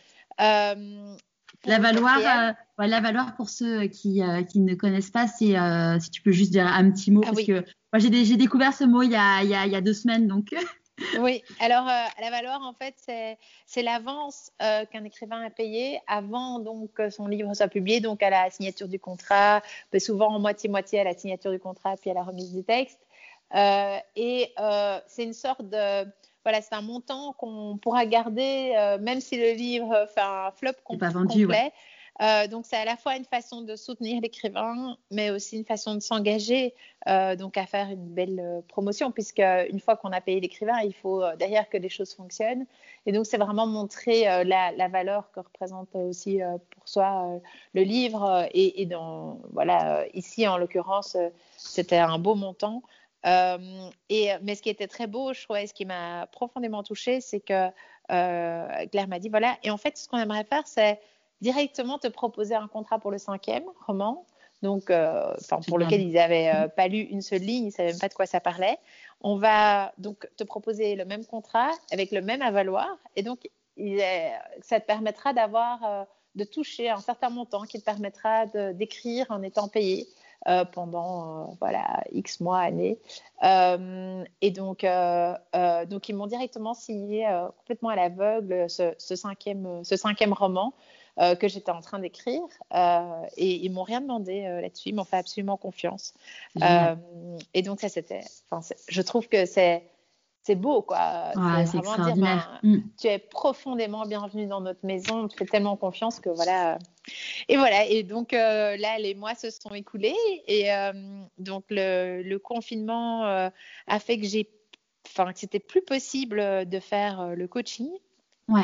Parce que, bah parce que euh, la plupart des personnes que je suivais étaient des femmes avec enfants et qu'on sait ce que ça a été euh, le challenge de devoir mener tout de front et que donc il n'y avait plus de place euh, trop pour le développement personnel. Et que de mon côté j'ai dû choisir aussi parce que j'avais avec trois enfants à la maison je ne pouvais pas à la fois coacher et écrire.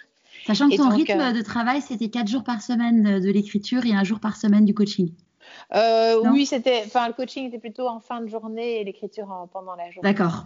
Enfin, j'adaptais un peu en fonction. Euh, et, euh, et, donc, ben voilà, j'ai toute ma clientèle qui a disparu en l'espace d'une semaine. et, et, donc, je me suis dit, mais enfin, je me suis plongée dans l'écriture. Je me suis dit, voilà. bon, et aussi, en fait, toute la journée, j'étais avec les enfants. Donc, c'était un, un, moment de vie qui était plutôt orienté famille et et être présent à ses enfants et bah, se dire que voilà, c'est le cadeau de ces mois-là. Et, euh, et après, à la sortie euh, du confinement, euh, la clientèle est peu revenue et en fait, je me suis dit je me suis dit qu'en fait, ce qui était juste, c'était peut-être de devenir écrivain à temps plein. Donc, ça a été pour moi une sorte de tremplin. Et, et en fait, avec maintenant la promotion euh, faite par Robert Laffont en Belgique et en France. Donc euh, cette semaine, euh, enfin, j'imagine que ton podcast sera diffusé après, mais donc on est la semaine du 5 octobre, qui est la sortie nationale du, oui c'est ça, du 8 octobre pardon, qui est la sortie nationale en Belgique et après la semaine prochaine, ça sera le 15 octobre la sortie nationale en France, au Canada, enfin dans tous les pays francophones. Et enfin c'est c'est une vraie euh, grosse promotion et donc euh, c'est euh, pendant plusieurs semaines il faut de l'énergie, il faut se concentrer là-dessus. C'est un, marathon, quoi. Tu vas avoir un beau marathon et ouais, la tournée des librairies qui t'attend là, et des, journalistes.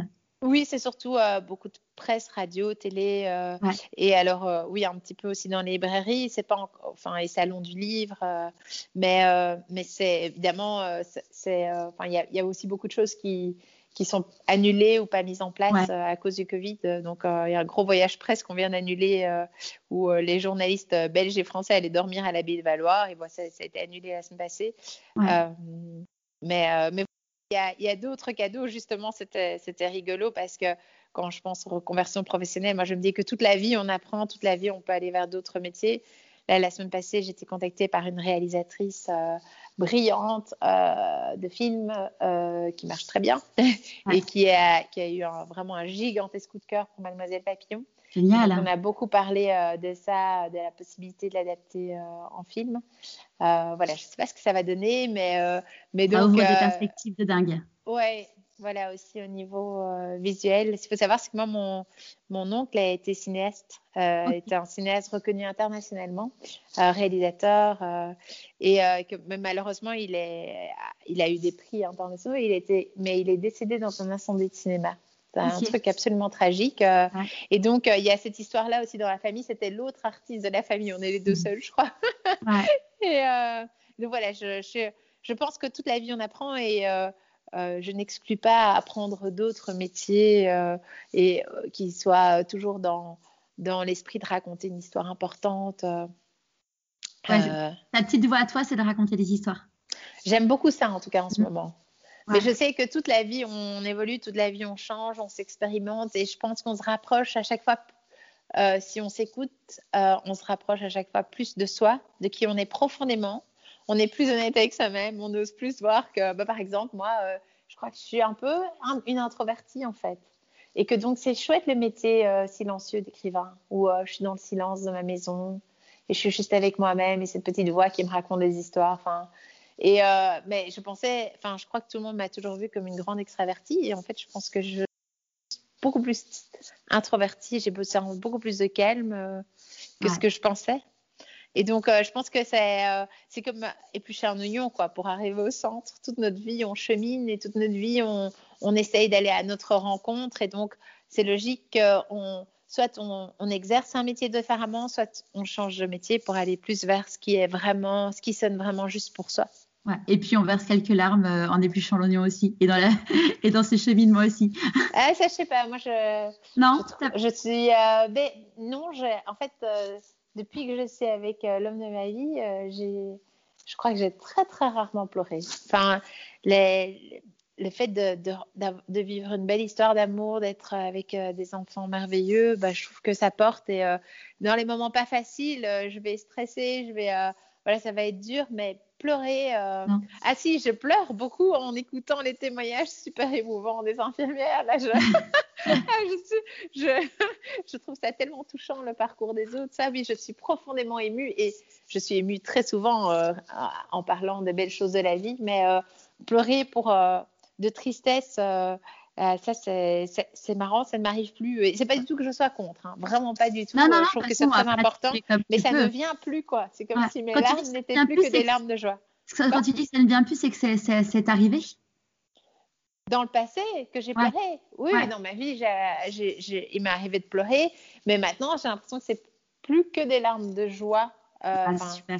Voilà, mais, mais, euh, mais bon, ça, ça, doit certainement encore m'arriver, mais c'est vraiment quelque chose qui n'est pas fort présent. Euh, alors que dans le métier d'avocate, en fin de journée, je devais certainement m'effondrer en pleurs en me disant mais ah, je suis vraiment pas faite pour ça, c'est horrible, ça, ça, ne me convient pas du tout. Euh, voilà. Et donc. je pense, euh, Ouais, parce que les pleurs, enfin, tu vois, euh, j'écrivais quelque chose sur sur les signaux qui font que, qui te montrent que bah, t'es peut-être pas à ta place dans dans, ton, dans, ta vie, donc potentiellement dans ton travail notamment. Et, et en fait, les pleurs, enfin, moi, je sais qu'à un, un, moment de ma vie, je pleurais je pleurais presque, alors toutes les semaines, ça c'est sûr, genre euh, le dimanche soir et tout. Et il y a un moment, tu te dis, mais euh, est-ce que c'est normal de pleurer avant d'aller bosser? Enfin, tu dis, il y, a, un truc qui va pas. Et en fait, euh, quand tu, moi, je sais que j'en ai, j'ai eu l'occasion du coup d'en parler avec pas mal de personnes qui ont fait des burn-out et et en fait, tu te rends compte que, euh, bah, que j'étais pas la seule et qu'il y a beaucoup de gens en fait et que tu te, c'est tellement pris dans ta dans ta roue de hamster que tu te rends même plus compte que c'est pas normal en fait de pleurer avant d'aller bosser. Ouais, ouais. Oui, c'est possible d'avoir une vie où euh, les larmes euh, sont plus des larmes de joie que des larmes de tristesse. Ouais. Ah, c'est chouette. C'est un bel, c'est un bel espoir pour. Euh... Ouais. moi, j'en suis sortie. Je suis, enfin bon, j'en suis sortie. J'espère euh, vraiment définitivement, mais c'est vrai que c'est long ce cheminement pour pouvoir euh, faire en sorte, en effet, que ces larmes de joie euh, soient en effet que des larmes de, de bonheur. Et d'ailleurs, c'est assez amusant parce que si je réfléchis à la dernière fois que j'ai pleuré pour de la tristesse, je, ne sais pas, mais en effet, depuis depuis, allez, on va dire deux, trois mois. À, chaque fois, c'est que des larmes de bonheur en, ou d'émotions, euh, d'émotions positives. Et c'est vrai que c'est chouette, quoi. Ouais. Et aussi, en tant qu'hypersensible, moi, je suis quelqu'un d'hypersensible, c'est chouette d'avoir euh, trouvé un métier où je peux euh, m'épanouir et où mon hypersensibilité est une force euh, et pas quelque chose. Euh, avant, je devais essayer de maîtriser ça, euh, renflouer les émotions, enfin, reflouer, pardon, enfin, bref, mettre mes émotions dans un petit truc et j'étais toujours, oh, mon Dieu, je suis trop émotive, etc. Alors que ici, maintenant, enfin, ma, grande émotivité me permet d'injecter ça dans mes romans et d'essayer de, voilà, de, de, les gens me disent souvent qu'ils pleurent en lisant mes romans parce que, ben, je crois parce que justement, euh, cette hypersensibilité a enfin son canal et, euh, et sa, raison d'être, quoi. En fait, c'est super intéressant parce qu'en fait, ce que je dis, c'est que euh, avant, tu ne pouvais pas être toi-même, en fait, parce que tu pourrais pas. Et qu'aujourd'hui, tu es vraiment toi-même. Et tu vois, ça, me, ça me fait penser. Euh, pendant le confinement, j'ai lancé euh, un programme, en fait, pour, pour aider les gens à se poser les bonnes questions. Et bon, le, titre, c'était Changer de vie en un mois. Et en fait, j'ai sollicité 15 personnes extraordinaires qui étaient des coachs, des sophrologues, préparateurs mentaux, enfin, des, vraiment des gens très, très pointus et, et qui ont fait, du coup, des exercices pour aider les personnes à, cheminer. Euh, et, notamment, il y a Virginie Delalande qui était avocate, qui était la première avocate sourde euh, en France et hum, qui est aujourd'hui coach, qui est vraiment une femme euh, exceptionnelle.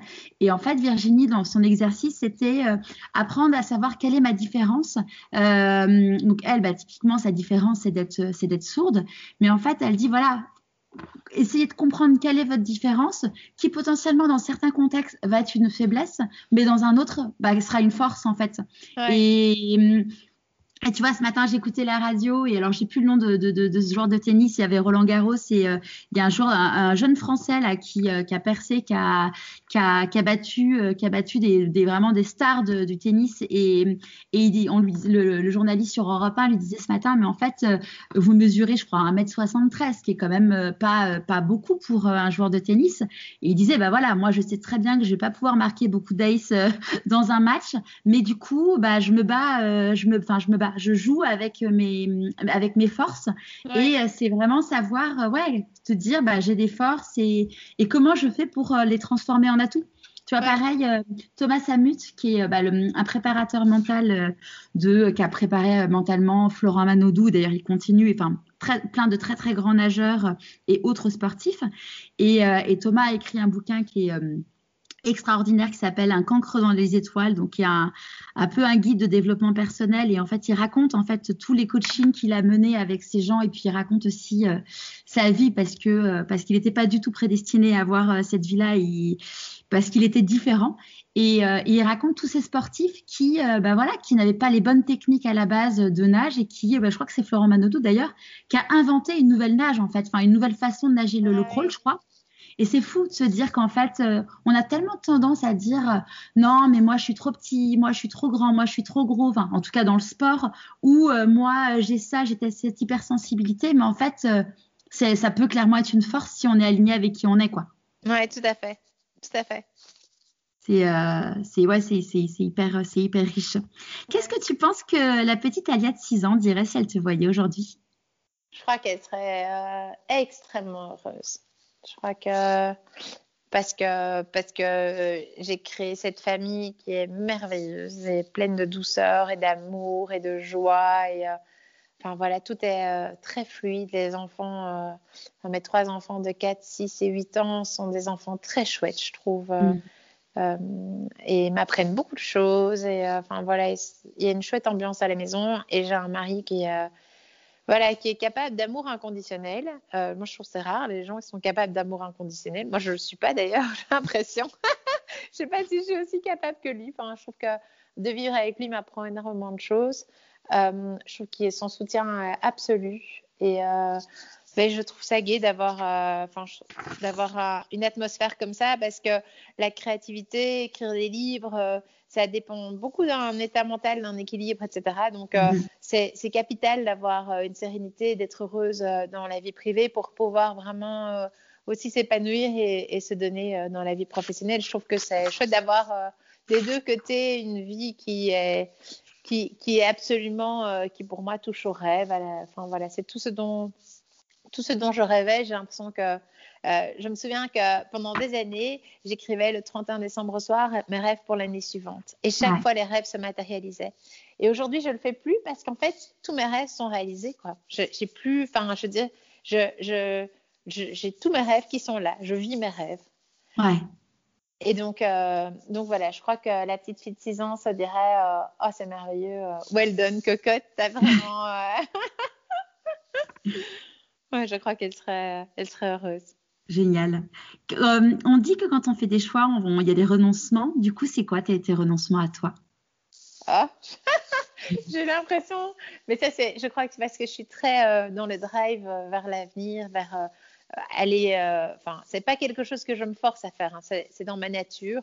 et ça peut aussi avoir euh, ses, inconvénients dans le sens où euh, ben, je ne suis pas tellement dans la célébration, je suis déjà dans le prochain projet, à être dans l'action, la joie de créer, etc. Euh, mais alors, comme renoncement, ben, moi, j'ai l'impression que je renonce à rien. Enfin, je ne sais pas, j'ai l'impression que ça a été chaque fois que du positif. Je n'ai pas l'impression d'avoir sacrifié quoi que ce soit. Peut-être les, peut les, vacances à l'époque, mais c'est passé. Oh, c'était de telles vacances euh, d'expérimenter un, métier que j'aime. C'était euh, tellement épanouissant que j'avoue, enfin, honnêtement, j'ai jamais eu le sentiment d'avoir sacrifié quoi que ce soit. Maintenant, moi, je suis une grande rêveuse aussi, donc euh, je suis plutôt assez optimiste. Donc, peut-être que j'ai sacrifié plein de choses. et qu'en fait, j'ai pas eu ce sentiment-là parce que, allez, quand on est dans la création, on est dans une telle vitalité, je trouve que ben, euh, on est plutôt euh, tout le temps dans ce, voilà, dans les moments difficiles, on, est dans, dans, ce travail de résilience et dans les moments chouettes, on est dans cet épanouissement. Donc, euh, enfin, c'est toujours un peu tourné vers l'avenir. Peut-être que, voilà, je, je, suis désolée. Non, il n'y a pas être désolée. Il n'y a pas être désolée. Mais c'est ça, enfin, c'est intéressant parce que de toute façon, dans cette question, il y a très souvent, si tu veux, on se rend compte que en fait, on oublie parce que la nature est bien faite. moi, je pense souvent à, à, l'accouchement où, où, tu oublies en fait. Bah, moi, la deuxième, j'ai accouché. Ah non, mais l'accouchement, j'oublie pas du tout. Hein. Ah ouais. Ah non, mais j'accouche pas. J'oublie pas du tout. Je, je c'était, ça fait très mal, c'est horrible. Donc, euh, j'oublie pas les trucs qui sont pas très. Euh... Oui, oui.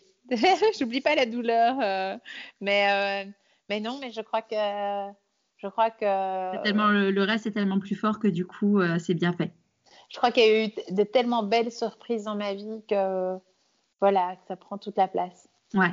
C'est quoi euh, pour toi là, où les plus grandes difficultés que tu as eu à gérer du coup dans bah, du coup dans ces dix dernières années avec notamment ton, ton changement de vie, enfin tes changements de vie du coup on peut dire maintenant. Euh, mais il y a eu euh, un moment où où j'ai pas tout de suite écouté mon intuition. En fait, j'avais euh, une opportunité professionnelle euh, énorme, et, euh, mais mon corps m'a fait comprendre, enfin mon intuition profonde me disait que c'était non. Je J'ai mhm. pas tout de suite écouté ça et j'ai perdu beaucoup de poids en très peu de temps. et voilà, il m'a fallu quelques semaines pour comprendre ça, pour comprendre la place essentielle. Même quand une opportunité a l'air fabuleuse, mhm si l'intuition dit non, elle sait mieux et que, et que c'est important de l'entendre. Et que moi, euh, Alia, bon, on fonctionne tous de manière différente, hein, mais que moi, en fait, je pourrais jamais euh, faire fi de ça. Parce qu'en fait, euh, mon corps se videra de lui-même, arrêtera de fonctionner si j'écoute pas ce qui est important pour moi. C'est vraiment absolument hallucinant. Quoi. C'est pas comme si je pouvais dire allez non, on va quand même faire avec, on va faire ça, on va faire ce show-là, ça m'arrange pas. Mais moi, ça doit être des grands oui et, ça doit, et sinon, euh, ça, ça, ne fonctionne pas euh, pour moi. Et je l'ai vraiment expérimenté dans mon corps euh, à l'extrême pour, pour cet épisode-là.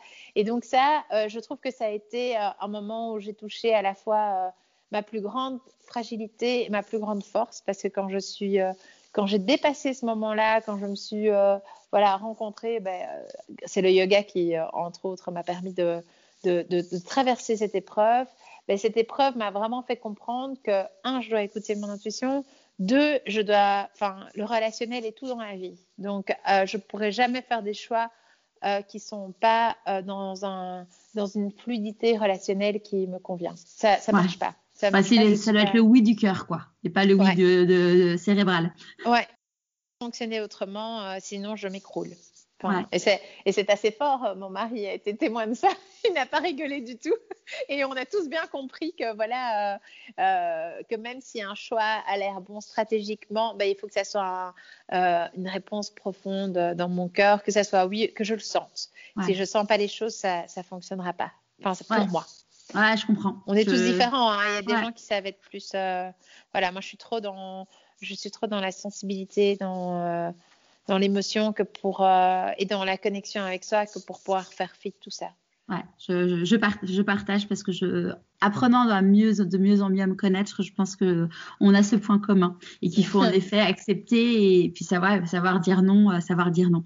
C'est quoi pour toi euh, la réussite?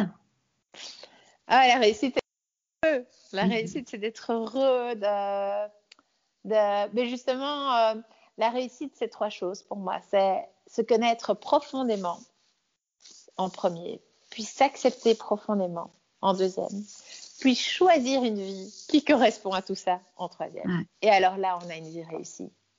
Ouais.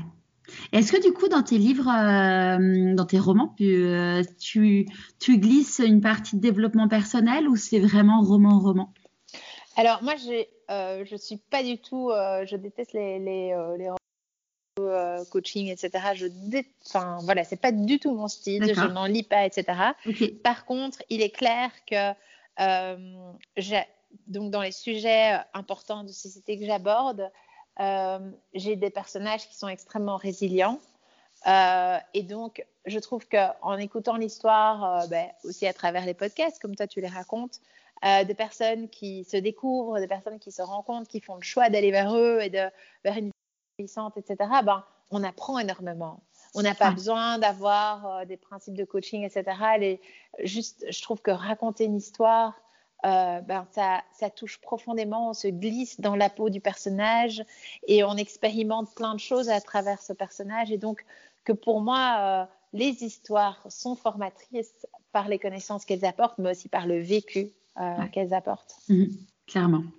C'est quoi pour toi les plus grandes peurs que tu as eu à traverser? Je pense notamment quand tu t'es dit Ok, j'ai fait X années d'études, j'arrête, j'arrête tout et, et, hum, et je passe à une autre vie où finalement ces diplômes ne me servent à rien? Euh, bah alors, d'abord. Euh, sur le papier sur le bah, papier, ces diplômes euh, servent énormément parce oui, c'est pour ça que je dis ça.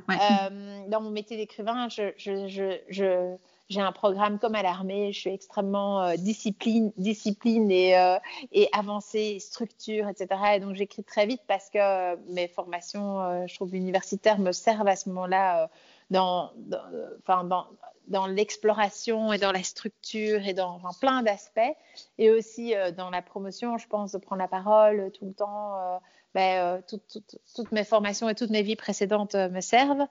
alors, mes plus grandes peurs, c'est marrant parce que, en fait, j'ai toujours fait des choix suffisamment mûrs de façon à pas être dans la peur, mais dans l'excitation et la, la, la, grande joie d'aller vers quelque chose mhm. euh, qui a du sens. Donc, par exemple, quand j'ai quitté euh, euh, mon métier de juriste, ben, j'étais pas dans la peur parce que j'avais mis l'argent qu'il fallait pour l'année. Donc, ça, ça aurait pu être ma peur de, manquer d'argent et de voilà.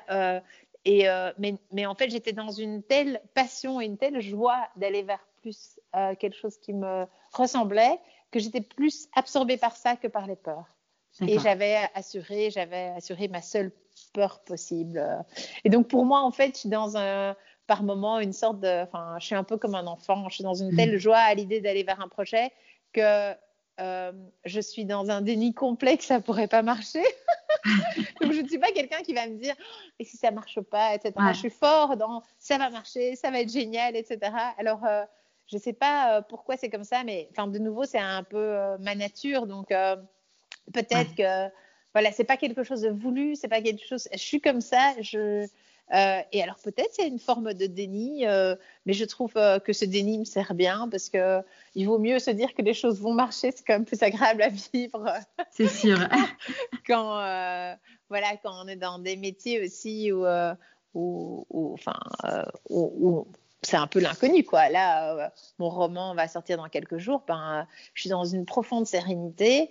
Euh, bon, j'avoue que c'est en grande partie parce que euh, mon roman parle d'un personnage qui a vécu cette dernière Mademoiselle Papillon, qui je trouve une femme absolument inspirante et exceptionnelle. Et donc, en fait, j'ai l'impression de, de, défendre quelqu'un en qui je crois profondément, et donc ça rend les choses plus faciles. Euh, mais je trouve ça gai d'être dans cette sorte de sérénité parce que ça me permet d'être plus dans la joie parce que je ne suis pas dans les, voilà, dans les peurs, etc. Et donc d'être dans la joie de, de cette rencontre incroyable entre une histoire que j'ai mais adoré écrire plus que tout mm. autre et euh, mon lecteur, quoi, voir comment il va vivre ça. Euh. et puis bon, c'est vrai que j'ai déjà eu euh, quelques retours libraires, presse et la réalisatrice de film, donc des retours très positifs, enfin très voilà et touchée, etc. Et donc, donc voilà, je crois que je suis moins, enfin, je n'ai pas l'opportunité d'être beaucoup dans la peur parce que j'ai construit quelque chose qui fait que la peur a moins de place euh, ou la peur n'a pas beaucoup de place. Je ne sais pas si ça répond à ta question. et que ma dynamique euh, forte orientée euh, vers l'avant a l'avantage de, de qu'on est moins dans la peur, même si ça a le désavantage d'être un peu moins dans la célébration parce que Enfin, je vais pas m'attarder trop sur ah oui, il y a eu un coup de cœur pour le roman, pour machin, etc. Super, ben, on travaille sur le sixième. Enfin, oui. En fait, tu es, assez euh, linéaire et euh, c'est ce que disaient euh, différentes personnes que j'ai interviewées, notamment, je pense à, à Hortense Aran ou, ou Marie Stoclet-Bardon, qui sont toutes les deux des femmes entrepreneuses et qui disaient que euh, dans l'entrepreneuriat, c'était euh, c'était d'être un encéphalogramme relativement plat. Et que si tu commençais à avoir des ups parce que tu as des célébrations, des choses exceptionnelles qui t'arrivent, si tu es dans l'émotion up, bah, quand tu vas avoir des coups durs, tu vas être dans l'émotion down. Et du coup, euh, l'enjeu, c'est justement pour bah, aller avancer parce que c'est quand même un, marathon et pas un sprint, l'entrepreneuriat.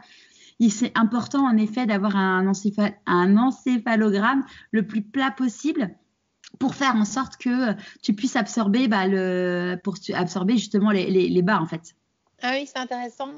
Moi, à la fois, je, je suis pas, enfin, je trouve que je ne sais pas si je, je, voudrais être comme ça parce que je trouve que moi justement, je, je, dois apprendre à être plus dans la célébration de ce qui est euh, et pas toujours dans l'effort du projet suivant parce que euh, on peut avoir tendance à s'essouffler et euh, pour moi. enfin, s'il y a des moments d'onne, je les trouve aussi assez riches parce que c'est des rappels à l'ordre. Euh, je crois comme je suis fort justement orientée vers le futur, euh, on y va, on avance, on va vers ses rêves.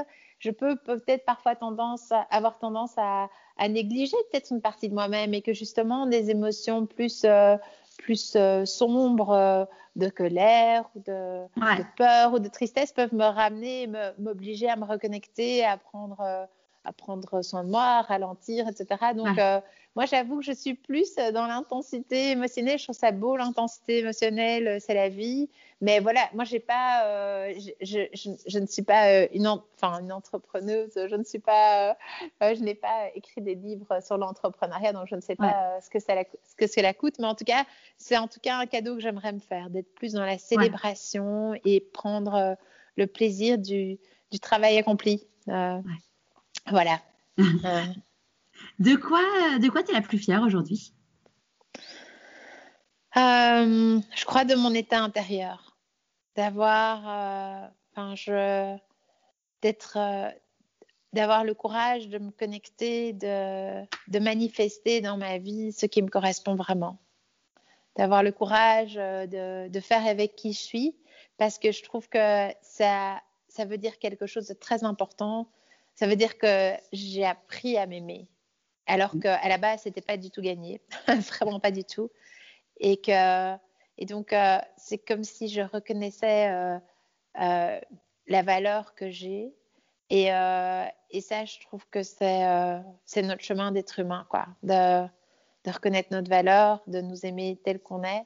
Et, et j'ai l'impression que bah, là, j'ai 43 ans, que je, voilà, que je suis beaucoup plus sur ce chemin, que je me connais beaucoup mieux. Et c'est tellement chouette, je trouve, d'apprendre à vivre avec soi et d'apprendre à, pouvoir traverser, en fait, quelle que soit la météo intérieure, de pouvoir rester en lien avec soi et de pouvoir rester dans cette fluidité, quelles que soient les émotions, de savoir que la vie est faite de déceptions et que donc, voilà, d'être dans cette sorte de, je dirais, fluidité, quoi cette confiance. Et ça, j'avais, j'avais pas en grandissant. Je, j'avais pas cet amour pour moi, j'avais pas cette confiance. Euh, j'avais cette, cette, part de rêve très importante, cette dimension du rêve, mais elle n'était pas aussi intégrée euh, que, qu'aujourd'hui. Et, euh, et, voilà, je trouve que c'est une grande chance d'avoir pu faire ce chemin, d'avoir rencontré les bonnes personnes ou lu les bons livres écouter les bons podcasts et d'avoir mm. euh, appris à, à, cheminer vers moi et, euh, et de me rencontrer. De, voilà. Le chemin n'est pas du tout terminé, il y a encore plein de choses à mm-hmm. découvrir, mais quelle joie d'avoir euh, compris euh, certaines choses que peut-être d'autres gens ont compris tout de suite. Hein, mais euh, voilà, pour être plus. Ouais, après, tout le monde dit que c'est le chemin d'une vie. Hein. C'est le chemin d'une vie, c'est en avance. Et après, c'est ça, ça, va manger un peu la question d'après, mais, mais pour moi, c'est aussi l'ouverture d'esprit. C'est l'ouverture de ton cœur qui fait aussi que, que tu as, enfin, que as, voilà, tu t'es dit, tiens, je vais podcast, je vais lire des livres. Alors, oui, il y a la chance que ça soit les bons livres euh, qui résonnent pour toi, mais c'est aussi euh, c'est as des gens qui restent enfermés chez eux et qui disent de toute façon moi euh, ma vie elle est ma vie c'est ça me plaît ça me plaît pas et il y a rien à faire. Tu avais quand même l'ouverture ouais, pour pour te pour créer tout ça. Ouais, j'ai eu la chance d'avoir reçu beaucoup d'énergie vitale. C'est et ça je crois que ça ça m'a ça m'a sauvé quoi. Que tous les jours peu importe les souffrances du jour précédent, tous les jours est un jour nouveau. C'est pas quelque chose que je veux me dire, hein, mais j'ai l'impression que c'est quelque chose qui fait partie de ma personnalité profonde. Que voilà, même si c'est totalement la catastrophe, euh, que c'est vraiment l'horreur ou que je suis dans une grande souffrance, bah, à chaque fois, hop, me dire, enfin, avoir cette énergie qui fait que j'ai envie d'essayer de m'en sortir, quoi. Euh, enfin, euh, je parle plus pour le passé, là, parce qu'aujourd'hui, maintenant, c'est plus du tout la souffrance. et je crois que ça, ça m'a, ça m'a servi. Je me suis dit bah, cette dimension de rêve, je me suis dit que c'était possible, quoi. C'était possible d'avoir une vie, une belle vie. Ouais. Qu'est-ce que tu as envie de dire aux gens qui te croisent et qui te disent que là où tu en es aujourd'hui, c'est exclusivement lié à de la chance? Ah, euh, je crois que c'est en partie lié à de la chance, euh, mais euh, pas du tout exclusivement, je leur dirais. Enfin, mais ça me ferait rire en fait qu'ils disent ça. mais je crois que personne n'oserait me dire ça, jamais. j'ai une certaine autorité naturelle, alors qu'en fait, euh, franchement, euh, j'ai pas, euh, genre, j'ai peur du conflit, etc. Donc, je sais pas, mais je crois que, je pas, mon faciès, on a déjà analysé la, structure de mon visage, etc., fait, que j'ai une certaine autorité naturelle. Donc, je, je suis pas le genre de femme à qui, je crois, on va dire ça, ou, enfin, je, par exemple, enfin, je, je, répondais à un podcast sur la maternité l'autre jour et on me disait, voilà, est-ce que souvent on vous dit que vous ne faites pas bien, enfin que votre pédagogie avec les enfants, elle va bien, etc. Et en fait, j'avais réalisé que personne ne m'avait jamais dit que ce que je faisais n'était pas bien avec mes enfants. Euh, et, ça me faisait rire parce que, voilà, euh, je, peut-être que, voilà, je, je, ne suis, enfin, je ne donne pas d'ouverture à ça, mais je, je pense pas qu'on viendrait me faire ça, mais si on me disait ça, ça me ferait rire. Et je suis convaincue qu'il y a une partie de chance. Par exemple, ce prix d'électeur club, je, mhm. je sais, voilà, ça c'est euh, le coup de chance. Ouais, le coup de chance dans une vie d'écrivain. Et on en a bien besoin dans une vie d'écrivain parce que c'est, c'est, un métier qui est, euh, voilà, exigeant. Mhm. Quel conseil euh, tu aurais aimé que recevoir et du coup que tu aimerais donner aujourd'hui? Mais je pense que ce qui m'a énormément servi, c'est euh, d'accepter euh, chaque phase de la vie euh, et les phases les plus difficiles en me disant et si c'était exactement ce que je devais vivre aujourd'hui? Parce qu'en fait, ça permet de, de, traverser presque tout et de, de regarder en fait l'expérience de vie d'une façon radicalement différente. Parce que si on se dit que qui nous paraît douloureux ou injuste, bah, c'est peut-être ce qu'on a exactement besoin de vivre aujourd'hui. C'est c'est peut-être pas la réalité, hein, c'est peut-être pas ce qu'on a besoin de vivre mhm. à ce moment-là, mais si on a cette approche-là, ce regard-là, qui nous oblige à nous poser la question qu'est-ce que moi j'ai comme cadeau dans cette situation toute pourrie? Eh bien, ça nous redonne en fait la maîtrise d'une vie alors qu'on se sent complètement impuissant, qu'on se sent euh, dans une souffrance, etc. Ça nous redonne un, un pouvoir et avec ce pouvoir-là, on peut construire quelque chose la notion du cadeau mal emballé euh, dans une situation difficile. Hmm. C'est quoi euh, tes prochains défis? Euh, Mes prochains défis ben, en fait, je ne vois pas ça vraiment comme des défis. Bah, là, en fait, mon cinquième roman est écrit. Donc, euh, et il a été lu par mon éditrice qui a adoré, donc ça c'est super chouette. Euh, pour, euh, et ça normalement publié en 2021. Là, je suis dans l'écriture du sixième roman, mais je ne vois pas ça vraiment en fait comme un, un, défi. je crois que voilà, tous les jours, j'ai envie de donner le meilleur de moi-même et mais je, je, je, ne vois plus les choses vraiment comme un, un défi. Par contre des, points où j'aimerais euh, m'améliorer, j'aimerais savoir plus m'asseoir, savoir plus me reposer, enfin toutes des petites choses comme ça euh, à 43 ans qui deviennent nécessaires été une nana en pleine action toute sa vie. Sinon, mon corps, à un moment, on va dire, mais zut, quoi. Euh, donc voilà, savoir, euh, euh, voilà, être pas, enfin, je, crois que mon mari et moi, en tant que bon couple d'indépendants, on a été dominés par les projets et on a beaucoup travaillé et que c'est, voilà, maintenant important aussi de, de, profiter de la vie, de profiter de nos beaux enfants, d'être encore plus là-dedans, quoi. Ça, ça va être, euh, je dirais pas mon défi parce que, mais mon, mon prolongement, mon chemin euh, de vie. Ouais. À qui as-tu envie de dire merci et pourquoi avant qu'on se quitte? Ah, merci à mon mari évidemment.